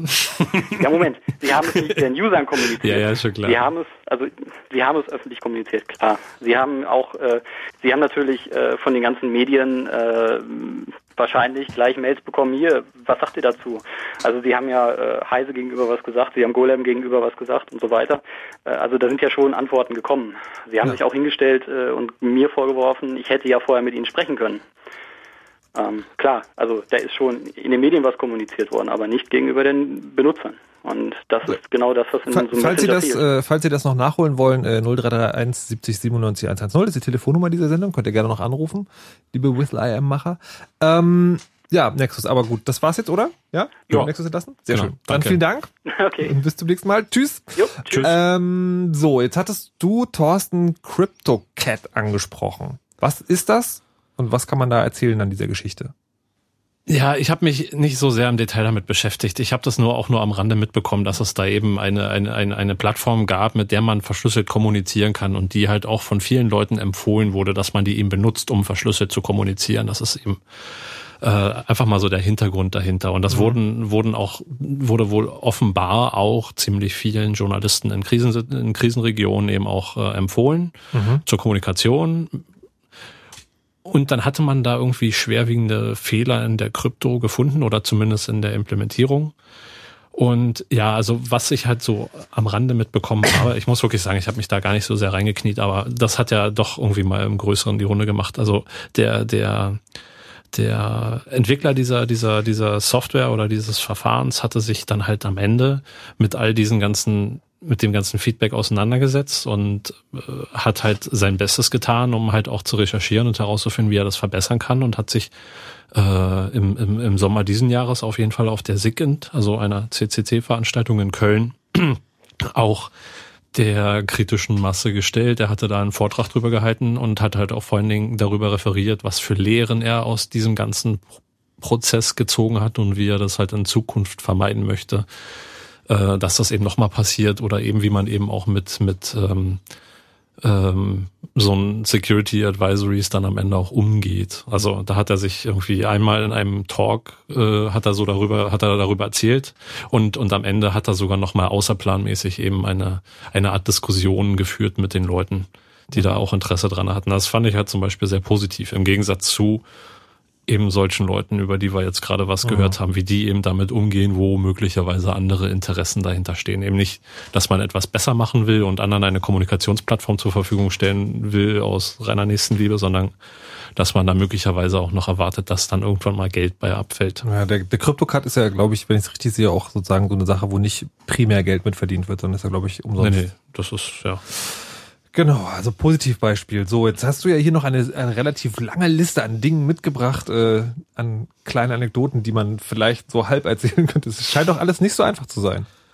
Nee, ist auch nicht so einfach. Also ich meine, viele Sachen, die man zum Beispiel an irgendeinen Hersteller kommuniziert, die findet man möglicherweise ja auch im Rahmen seiner normalen beruflichen Tätigkeit als mhm Sicherheitsberater oder eben jemand, der eben Software zerpflückt und da ganz gezielt nach, nach Fehlern sucht. Mhm. Also das ist halt mein Job im Grunde genommen, kommen halt Kunden von mir an, die sagen, oh, hier, wir wollen in unserem Netzwerk diese und jene Software installieren und ausrollen für alle Benutzer. Das kann dann halt durchaus mehrere Zehntausende Benutzer betreffen, ne? also mhm. irgendwelche, was ich, Management-Software und so weiter. Und die kommen dann eben zu uns an und sagen, okay, bevor wir uns bevor wir jetzt hier viel Geld ausgeben und diese Software bei uns im Netzwerk installieren, schaut euch doch mal diese Installation an und sagt mhm. uns, was ihr davon haltet aus Sicherheitssicht, weil wir wollen zumindest wissen, auf was für einem Sicherheitsniveau sich dieses Produkt befindet, damit man eben weiß, was man am Ende noch dazu investieren muss, um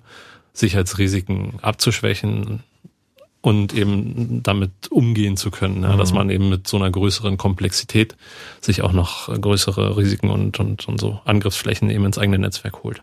Also es ist gar nicht so, dass man davon ausgeht, äh, in diesem Kontext, dass eine Software komplett sicher ist. Man will nur sozusagen wissen, in welchem Level sie ungefähr operiert. Ja, ich meine, man kann, also jemand, der, der zum Beispiel uns mit sowas beauftragt oder irgendeinen anderen beliebigen Sicherheitsdienstleister, ja. ja, der hat halt ein gewisses Budget für diese Überprüfung und, und im Rahmen dieses Budgets kann man dann eben agieren. Und manchmal findet man Bugs halt schneller oder manchmal halt nicht so schnell, manchmal findet man viel, manchmal weniger.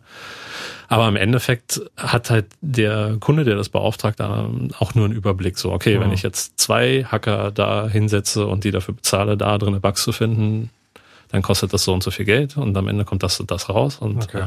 ja. Äh, aber ich meine, im Rahmen solcher, solcher Tätigkeiten findet man ja auch in der Regel eben Bugs, die man dann auch dem Hersteller dieser Software am Ende auch kommuniziert, damit der das Produkt verbessern kann. Also mhm. da hat halt dann jeder was davon. Ne? Also der Kunde von uns, der diese Software da kaufen will, der lernt auch gleich mal den Kunden eben von der Seite kennen. Wie reagiert denn der auf so eine Bug-Reports? Und wie schnell ist der in der Lage, Patches bereitzustellen? Und ja, und kannst du da Beispiele geben, was naja, da so passiert das, ist? Naja, das Ding ist halt, dass man da natürlich nicht sagen kann, man macht hier Full Disclosure, weil damit tut man mhm. ja dann seinen Kunden auch nicht unbedingt den großen Gefallen. Also da, das läuft dann alles sehr gesittet ab und in den meisten Fällen kommt es dann auch in der Regel nicht zu irgendwelchen Veröffentlichungen, weil man da manchmal auch Sachen findet, die halt wo es halt schlecht wäre, die zu veröffentlichen. Aber das ist halt, weiß ich nicht. Also in vielen Fällen findet man halt Sachen, die man auch veröffentlichen kann, aber dann ist man halt in einem sehr engen Kontakt mit diesem Hersteller dieser Software und fängt da halt jetzt nicht an, großartig rumzuzicken. Damit man halt auch, ich meine, das ist ja, man agiert ja da nicht anonym, sondern man hat ja auch einen mhm. Ruf und wenn wir uns dann da eben professionell verhalten, dann beugen wir uns halt eben den Regeln und müssen halt einfach gucken, dass wir da nicht zu sehr äh, negativ auffallen. Manchmal kommt es dann aber eben zu so einer Situation, wo wir denken, uh, das ist vielleicht einfach nur so ein, so, ein, so ein Beiprodukt von irgendeiner Tätigkeit, die man halt gerade macht. Dann findet man irgend so einen völlig banalen Fehler in irgendeinem so total weit verbreiteten Betriebssystem für mobile Telefone. Und dann schreibt man einfach einen Blogartikel darüber, weil man einfach auch nicht einsieht, dass man für so einen banalen Fehler jetzt irgendwie so diesen Prozess mit Responsible Disclosure oder so durchspielt, weil das vielleicht einfach ein bisschen zu damit würde man den eigenen Bug, den man da gefunden hat, vielleicht einfach ein bisschen zu sehr pushen und ein bisschen zu, zu stark aufwerten. Und das ist es einfach auch in der Regel nicht wert. Gerade bei sowas, was wir mal äh, veröffentlicht haben, ist halt, dass äh, wir einfach durch einen Zufall herausgefunden haben, dass, dass bei HTC die Mail-Applikation SSL-Zertifikate nicht ordentlich validiert und dass man da halt spielend leicht Man in the Middle machen kann, also sich einfach in die Kommunikation zwischen dem Telefon und dem Mail-Server einhängen kann. Obwohl, um, obwohl man sagt, also SSL sagen eigentlich, verschlüsselt ist. eigentlich wird die Mail verschlüsselt übertragen, aber das hat einen Fehler, dass man das sozusagen doch abhören kann. Und das habt ihr dann gleich genau. öffentlich gemacht. Ja, weil das einfach ein völlig banaler Fehler war. Und diesen Fehler, den gab's halt schon mal vor ein paar Jahren und offenbar gab es dann aber einfach viele Benutzer, die sich darüber aufgeregt haben, dass denen häufiger SSL-Warnings angezeigt wurden. Also einfach nur Warnmeldungen, dass irgendwas mit dem SSL-Zertifikat nicht in Ordnung ist hm. dass sich HTC am Ende genötigt sah, diese Sicherheitschecks wieder auszuschalten. und das, ich meine, das, das ist halt, das ist halt nichts, was man dann so aus Versehen macht. Das ist halt, also wenn das aus Versehen passiert, dann muss man sich schon grundlegend überlegen, okay, was haben die dann da für Softwareentwicklungsprozesse eigentlich? Wie, wie, wie machen die das? Haben die keine Testcases? Wenn sie mal einen Bug haben, also in der Regel haben ja so Firmen, die das ordentlich machen, ne? die kriegen halt mal eine Bugmeldung rein, dann bauen die sich einen Testcase und überprüfen halt jede Revision, die sie halt auch veröffentlichen, gegen diese ganzen Testcases, mhm. und, um halt auch zu, einfach zu verhindern, dass das, der gleiche Fehler nochmal ja. veröffentlicht wird. Also das scheint schon eine sehr mutwillige Sache gewesen zu sein, die wahrscheinlich darauf beruht, dass Benutzer faul sind oder einfach zu blöd sind, Fehlermeldungen durchzulesen. Und ja, also da haben wir halt gesagt, so, ey, was sollen wir da ein Advisory machen? Das ist halt albern. Äh, jetzt habt ihr das sozusagen einfach so veröffentlicht. Wie war denn oder gab es eine Reaktion von HTC? Ja, natürlich gab es eine Reaktion. Irgendwann bekamen wir dann halt eine Mail vom, vom Legal Department, äh, die halt so anfing mit Gentlemen, wir müssen mal über eure äh, Disclosure Policies sprechen.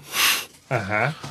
Und ja, also einfach auch nicht unbedingt nett, aber gut, ich meine, was wir dann da veröffentlicht haben, war jetzt auch nicht unbedingt nett, aber ich hielt das halt einfach für albern, da irgendwie so diesen ganzen, diese, diese Riesenprozedur durchzuziehen mit irgendwie Irresponsible Disclosure. Da habe ich auch einfach, da gibt's einfach andere Sachen, da macht man sich diese Mühe dann halt einfach lieber, weil das einfach vielleicht mehr Impact hat und mehr Spaß macht. Ist das denn mittlerweile gefixt worden? Weiß ich ehrlich gesagt nicht. Habt ihr denn was, was äh, noch kritischer ist, was äh, und, aber immer noch rumliegt, obwohl ihr schon seit Jahren darauf hinweist? Äh, was heißt seit Jahren darauf hinweisen? Also Na, ich, äh, ich denke an Punkt 4 in der ominösen Liste, die niemand kennt. ich wollte jetzt hier eigentlich nicht irgendeine Liste abarbeiten, sondern einfach nur ja, also äh, genau, das ist aber in der Tat einfach ein ganz interessantes Beispiel. Das ist, ich weiß gar nicht mehr, was wir da am Ende eigentlich für eine Strategie hatten, das zu veröffentlichen. Wir hatten, na doch, eigentlich war das mal so Responsible Disclosure ganz am Anfang, aber das ist halt schon ein paar Jahre her. Also 2009, war das 2009 oder 2008, hatte halt mein Kollege angefangen, sich mal so Wireless Keyboards anzugucken von Microsoft. Also einfach mhm. so drahtlose Tastaturen, die, wo man dann eben die batteriebetriebene Tastatur auf einem sauberen Schreibtisch stehen hat. Man tippt eine Taste und magischerweise taucht dann dieser Buchstabe auch auf dem Monitor auf.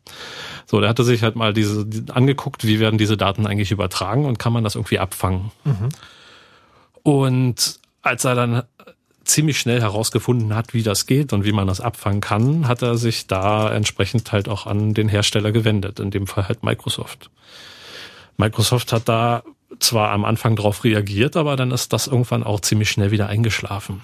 Und dann ist er damit halt auf diverse Konferenzen, hat halt Sachen veröffentlicht und Proof of Concept haben wir dann gebaut und veröffentlicht, also einfach ein Stück Hardware gebaut, was in der Lage ist, diesen, diesen, diesen, diese, diese Daten, die übertragen werden, mitzulesen. Wir haben Code veröffentlicht und die Hardware und das hat immer noch keinen interessiert. Die Reaktion war halt so, naja, man muss halt in der Nähe sein und äh, das ist ja nicht so richtig remote und überhaupt.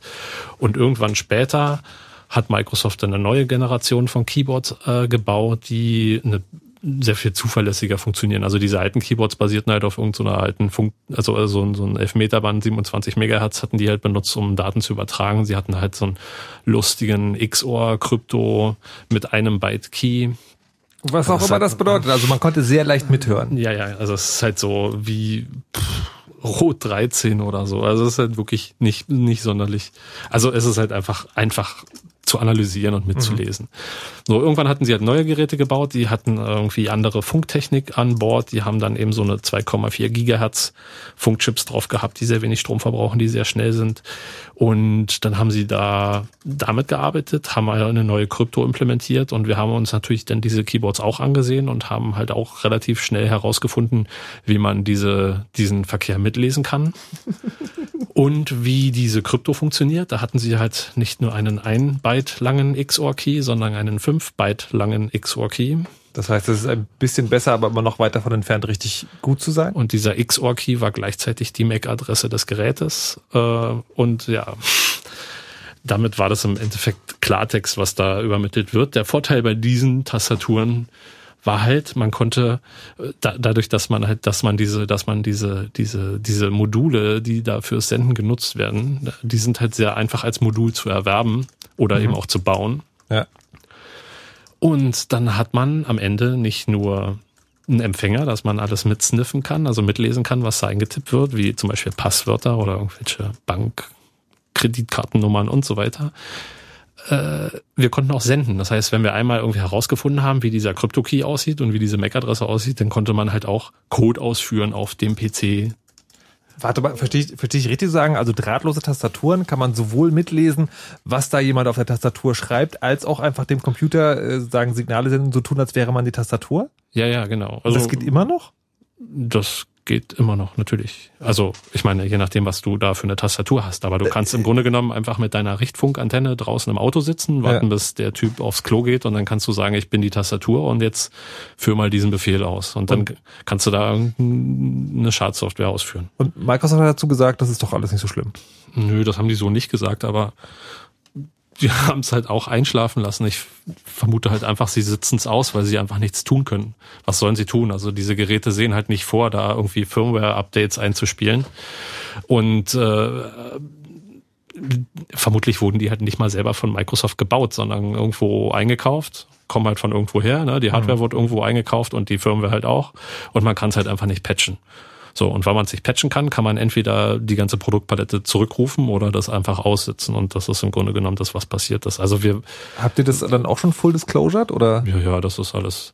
Also, was heißt Full Disclosure? Tatsächlich haben wir Microsoft davon in Kenntnis gesetzt, dass ja. wir jetzt auch diese Keyboards gehackt haben und dass wir das da und da veröffentlichen werden. Aber ich meine, die Leute sind ja nicht unfreundlich mit uns. Ja. Ähm, sie reagieren oder haben halt auch drauf reagiert, aber am Ende heißt es halt so, naja, heißt halt irgendwie, man muss in der Nähe sein und damit.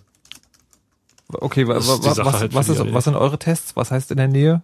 Naja, also in der Nähe heißt halt irgendwie so, je nach Gebäude, also was das für ja. Fenster und Wände sind, äh, können das durchaus 20, 30, 40, 50 Meter sein. Also je nachdem.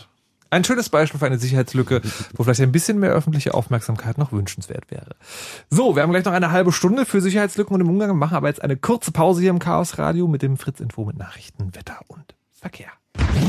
In unserer Reihe absolute Superstars. Superstars. Jetzt Bruno Mars.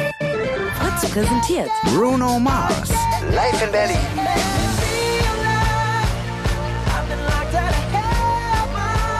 Montag, 28. Oktober. Bruno Mars. Live in der O2 World. Solange es noch Karten gibt, gibt's Karten überall, wo es Karten gibt.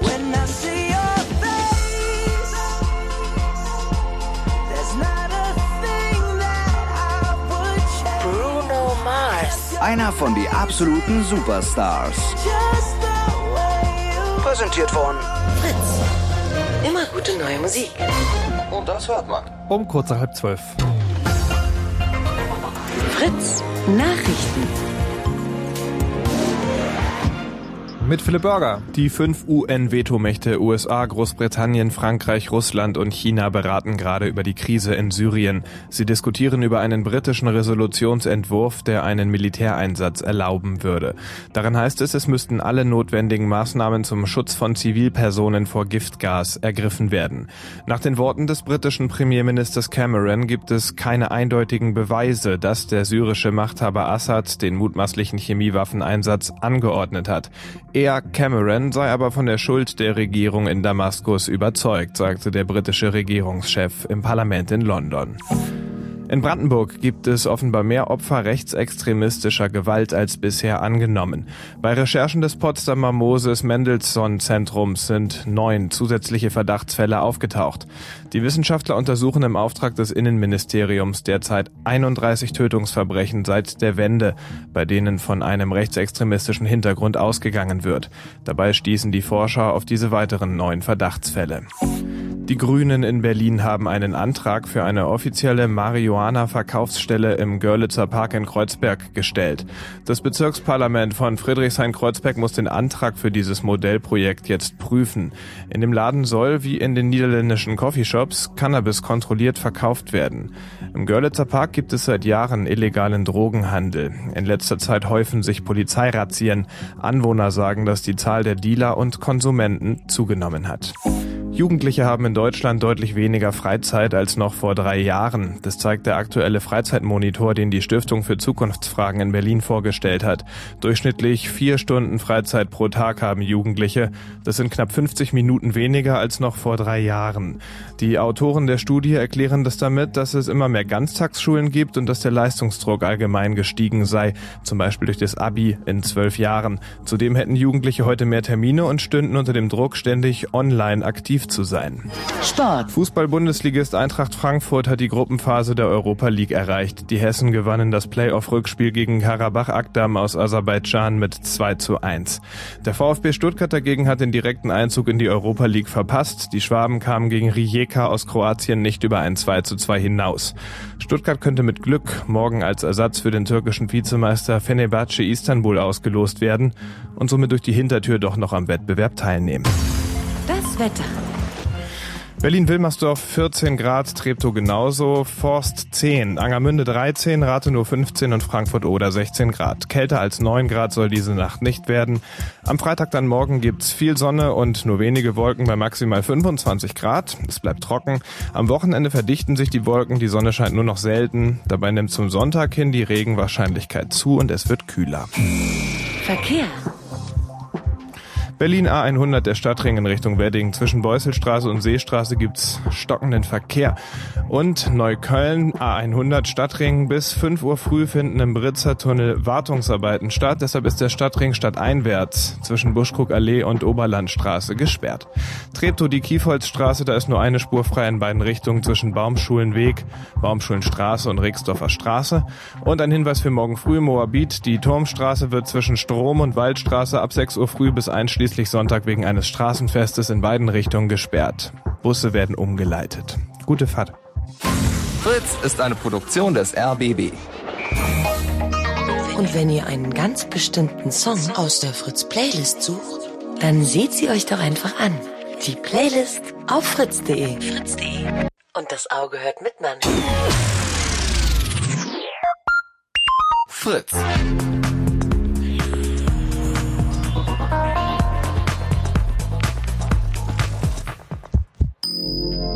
Blue Moon. Die zwei Sprechstunden. Heute Chaos Radio mit äh, Thorsten und Andreas. Hallo und guten Abend nochmal zum letzten Mal. Hallo. Nochmal Hallo. Sehr schön macht ihr das. Und es geht heute um äh, die Veröffentlichung von Sicherheitslücken. Das heißt, äh, wie geht man eigentlich damit um, wenn man so eine Sicherheitslücke gefunden hat und wie reagieren die Firmen darauf? Und wir haben gerade schon gehört, nicht immer so gut. Wir haben vielleicht noch ein paar kleine Geschichten und ich möchte jetzt auch noch an, äh, aufrufen, anzurufen. Das heißt, wenn ihr noch etwas nicht verstanden habt oder genauer erklärt haben wollt, dann könnt ihr noch mal anrufen. Oder wenn ihr selber Geschichten habt über lustige Computerfehler, die zu seltsamen Bedienelementen führten. 0331 70 97 110. Wir hören hier erst noch mal eine kleine Musik und zwar Armen von Lehm.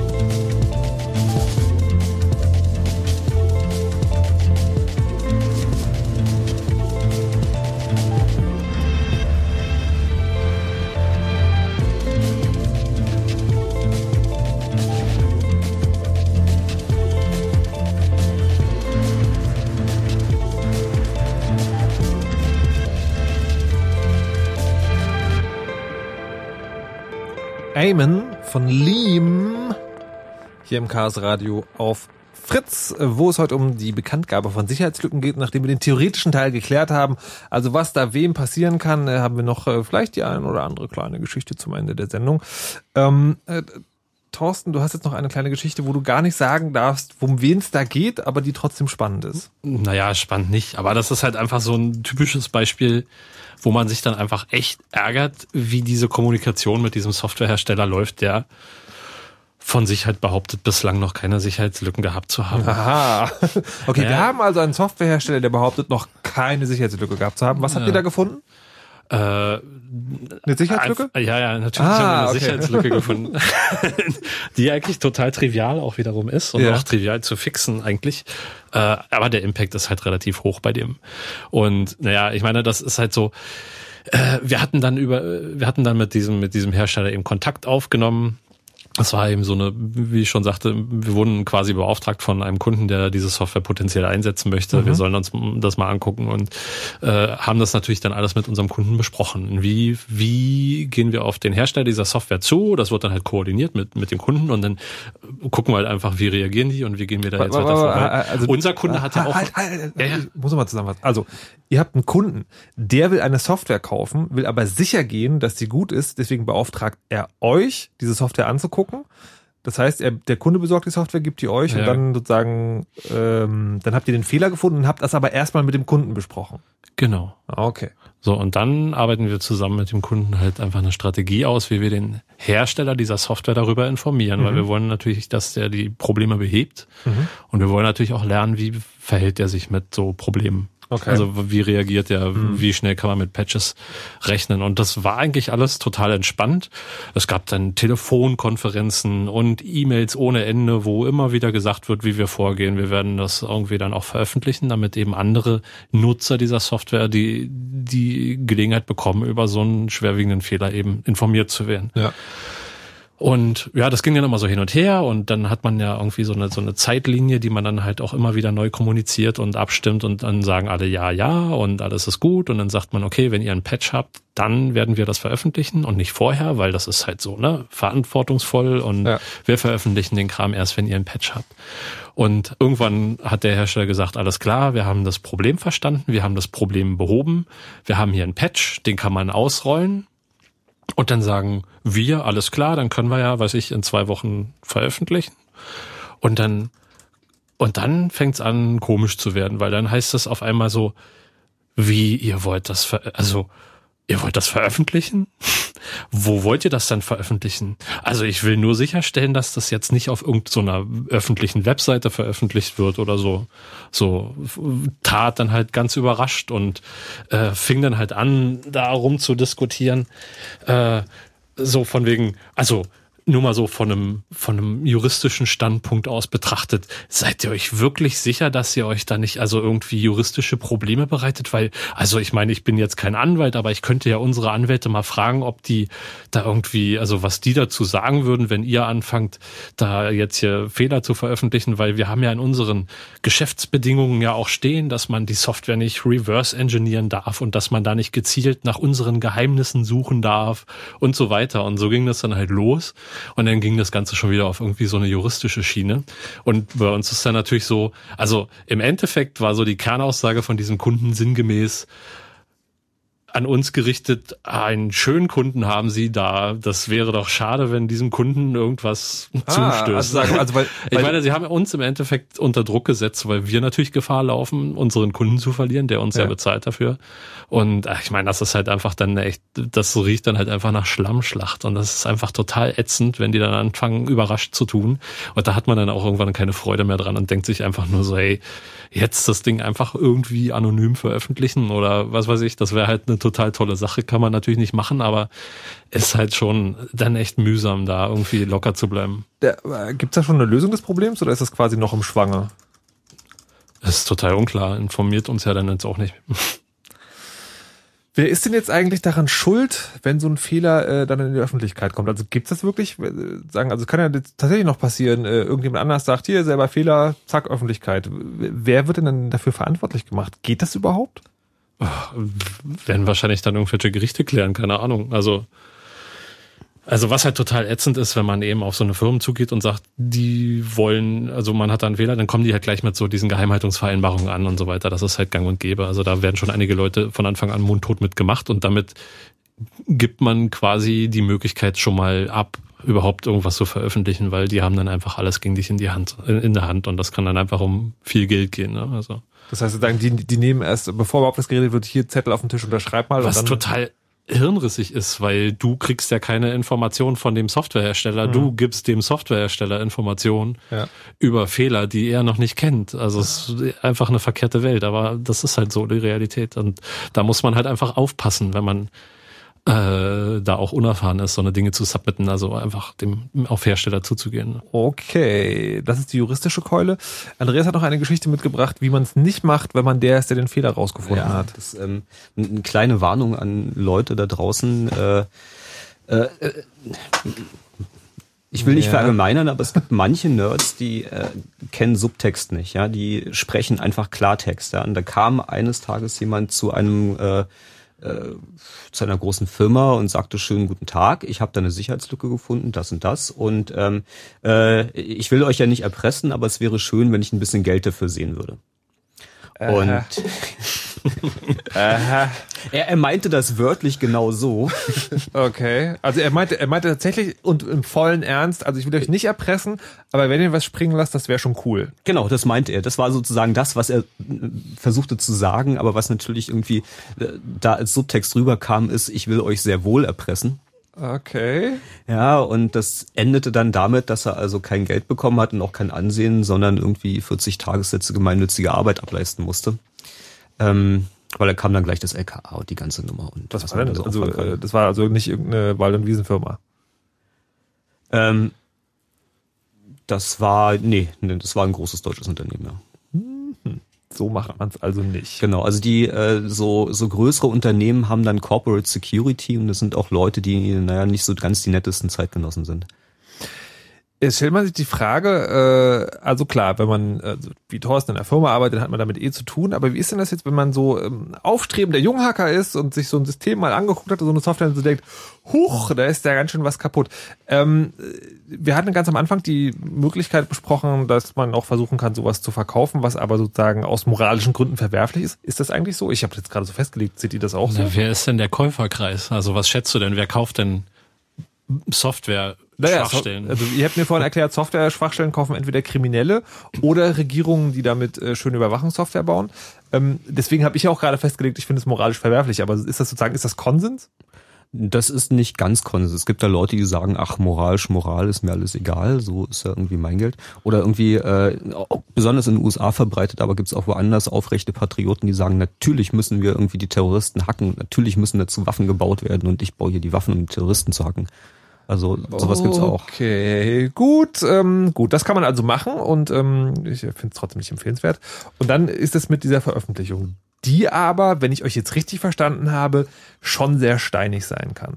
Was ist denn von euch, wenn ihr, wenn jemand, der sozusagen, der keine Erfahrung damit hat, aber jetzt über so ein Ding gestolpert ist, die Möglichkeit, das zu machen? Also ist irgendwie Nexus, haben wir gehört, der hat ja äh, sozusagen einfach mal einen Blogpost geschrieben, der Hups ganz schnell ganz viel Öffentlichkeit ähm, gemacht hat, war vielleicht auch sozusagen ein bisschen schnell. Er meinte auch, das sei so halb schief gegangen, also war, oder war gar nicht so geplant. Was ist denn jetzt ein guter Weg, mit so einer Sache umzugehen? Naja, wenn man, wenn man selbst schon von sich den Eindruck hat, dass man vielleicht diesem Druck nicht standhalten kann, dann sollte man sich vielleicht jemanden suchen, mit dem man das gemeinsam einfach mal durchspielen kann, einfach durchdiskutieren kann. Einfach jemand, der vielleicht auch einen Namen hat. Ich meine, es gab ja häufiger eben Situationen, wo wo man eben äh, gerade bei so bei so größeren Geschichten, die halt auch durchaus Impact haben oder die eben einen finanziellen Schaden bei bestimmten Firmen hervorrufen könnten, dass man dann sich einfach einen, jemanden sucht, der einen dabei so ein bisschen unterstützt, der auch ein bisschen vielleicht bekannter ist oder halt auch über entsprechende Mittel verfügt, etwaige juristische Verfahren ein bisschen finanziell abzufangen oder abzufedern. Hört sich jetzt an nach einer Telefonseelsorge für Junghacker? Ja. ja, ja. Tatsächlich bieten wir das auf dem Kongress regelmäßig an. Da gibt's also so ein Telefon, wo man anrufen kann und sagen kann, ich habe gehackt, was jetzt? Und äh, bekommt dann ähm, diskrete Beratungen, wie man aus der Nummer möglichst elegant rauskommt. Ja, aber mal im Ernst, ist der, ist der Chaos Computer Club da jetzt Ansprechpartner, dass man sagen kann, hier, ich habe irgendeine echt krasse Sicherheitslücke bei Betriebssystem XY gefunden, traue mich aber nicht. Macht ihr mal? Ähm, Na, ja, auf jeden Fall. Äh, ist auch schon mehrfach vorgekommen. Ist, ich meine, guck dir den, guck dir den Staatstrojaner an. Es ist ja im Grunde genommen eine ähnliche Sache. Ja. Also jemand weiß halt nicht, also ne, da kann halt mhm. was sein. Und wie gehen wir eigentlich daran? Was machen wir damit? Also wir, wir brauchen technischen Sachverstand. Mhm.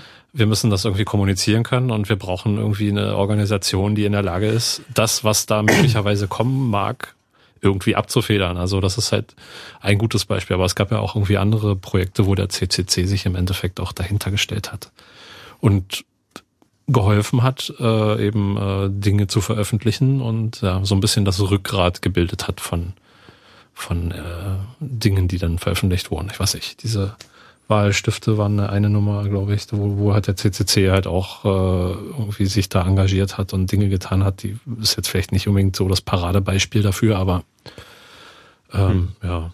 Also man kann aber, wenn man sowas entdeckt hat, schon zu euch kommen. Ja. Ja, natürlich, aber man sollte sich vielleicht schon auch überlegen, dass man eben nicht mit jedem Quatsch irgendwie gleich so ein großes Fass aufmachen sollte. Also wie ich schon meinte, also es gibt durchaus auch Dinge, wo ich mir sage, so das, das ist einfach völlig banal, da braucht man diesen Aufwand nicht treiben, das ist halt Pillepalle. Und da muss man schon selber so ein bisschen abschätzen können. Also ich meine, man muss jetzt nicht wegen irgendeinem SQL-Injection-Bug in irgendeinem in irgendeiner Web-Software dann irgendwie anfangen, hier mit dem CCC in Kontakt zu treten. Nur das sollte man vielleicht. Also wenn man einfach nur eine Webseite aufmacht, dann kann man das einfach dahin mailen, meinst du?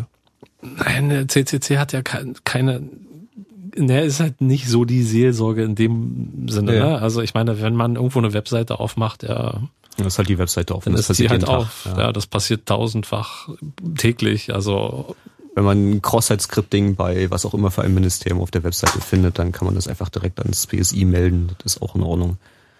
Da passiert auch nichts Schlimmes. Aber wenn es jetzt etwas ist, wo man sich überlegt, so, so, oh, oh, oh, gleich kommen die schwarzen Hubschrauber und Leute seilen sich ab, dann. Ähm ja, und ich meine, in den USA wurde das ja im Grunde genommen legitimiert. Ne? Ich meine, wenn es irgendwie äh, Hacker gibt, die äh, Informationen über Schwachstellen veröffentlichen oder Exploits veröffentlichen, die geeignet sind, die Sicherheit der Vereinigten Staaten zu gefährden und die kritischen Infrastrukturen, da gab es doch irgendwie diesen Beschluss, dass die dann halt auch äh, dass dann eben dieses Kriegsrecht ausgesprochen wird.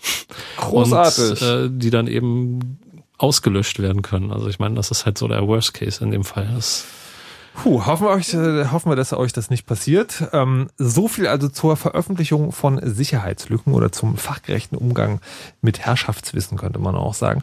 Ihr habt noch äh, zwei kleine Termine mitgebracht, die ihr erzählen wollt, was der CCC so plant. Genau, eigentlich, eigentlich drei Termine. Oh. Ähm, zum einen am ähm, 7.9. ist äh, wieder die Freiheit statt Angst Demo äh, hier in Berlin. Und ähm, wie immer seid ihr alle aufgerufen zu kommen und zu zeigen, dass äh, das mit der Überwachung nicht so toll ist und ihr dagegen seid, wenn euch die NSA beim Telefonsex zuhört. Mm. Ähm, dann gibt es noch die MRM-CD 2013 in Darmstadt, die vom, ja, die am 6. September beginnt und äh, was ist das? Ähm, die Meta Rhein-Main Chaos Days. Das ist sozusagen eine regionale Veranstaltung äh, rund um äh, Frankfurt, äh, Darmstadt, Mainz und ähm, wie die Orte da alle heißen. Familiäre Veranstaltung. Mhm. okay, und dann und haben wir die weniger familiäre Veranstaltung, die da Wer heißt. Hat doch schon wieder jemand sein Handy angemacht? Ich bin's nicht. Und unschuldig. äh, ja, der 30. Chaos Communication Kongress 30C3 in Hamburg steht an und das gibt äh, ein Call for Paper. Und ihr seid alle noch aufgerufen, fleißig Content zu submitten zu den ja, zahlreichen Themen, die wir da halt wie immer haben. Also Technik, Politik, Soziales, Kunst. Also wenn ihr noch ein, ein, Thema habt für den Cast Communication Kongress, könnt ihr es noch einladen. Schickt das um bitte die, rum. Um die Tickets muss man sich da also noch keine Sorgen machen. Ich glaube nicht, aber ich weiß, dass der Kongress auf jeden Fall ziemlich cool werden wird dieses Jahr, sowohl von der Location her. Also letztes Jahr war die Location ja irgendwie neu für alle, aber es war ja. eine sehr schöne Veranstaltung. Und ich hoffe, dass, dass es halt dieses Jahr inhaltlich auch noch mehr zu bieten gibt. Das heißt, es wird alles noch ein bisschen größer und mehr Leute und naja. Schickt uns mal ein paar coole Paper, damit wir da eine schöne Auswahl haben.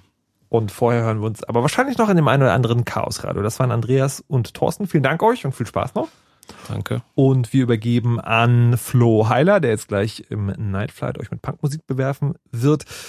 Ähm, ihr könnt den ganzen Podcast nochmal nachhören. Auf Fritz erscheint er diese Nacht, auf chaosradio.ccc.de ein bisschen später, aber wird auf jeden Fall auch irgendwann verfügbar sein. Falls ihr noch Anmerkungen habt, gerne auch im dazugehörigen Blog in die Kommentarfunktion schreiben oder an chaosradio.ccc.de.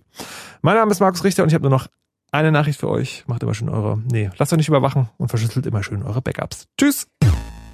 You know how all those bad boy rappers claim how much weed they drink, and how many 40s they smoke, and how many women they've kissed with at the same time. But you see, I'm addicted to something else. It's not about fancy cars or bling bling, unless it's a glitter animation. I've seen more websites than any lousy ass browser. I've clicked more than Douglas Engelbart. I'm as bossy as Bowser. Don't even remember all my email addresses. And I've got more screen names than Sleepy's got mattresses. I need the internet like Whitney Houston needs crack. If you feel the same way, let me see a delicious this track.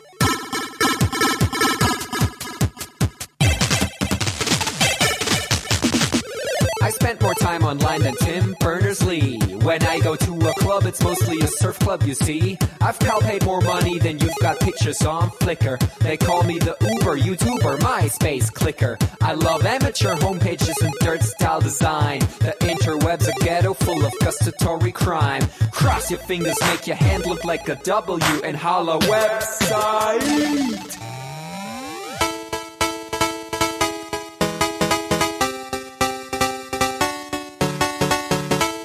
Hello, my future girlfriend.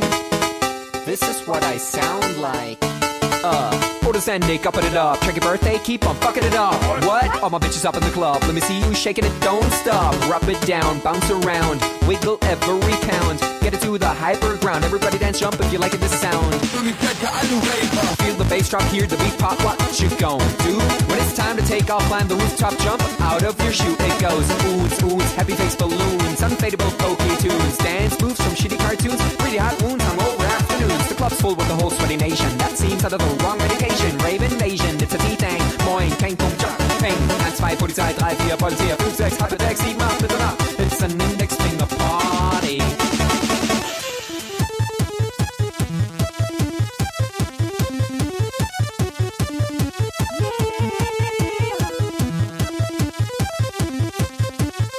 Yeah. Come on, our users holla website. Media users, holla website. Everybody come on, holla website. Come on, come on, holla website. Tu nie czeka ani hejta.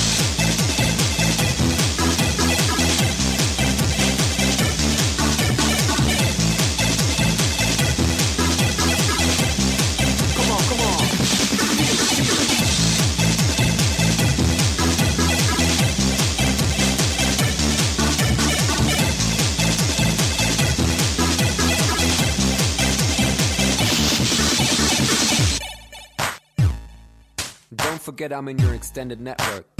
Biatch. Expo 2000.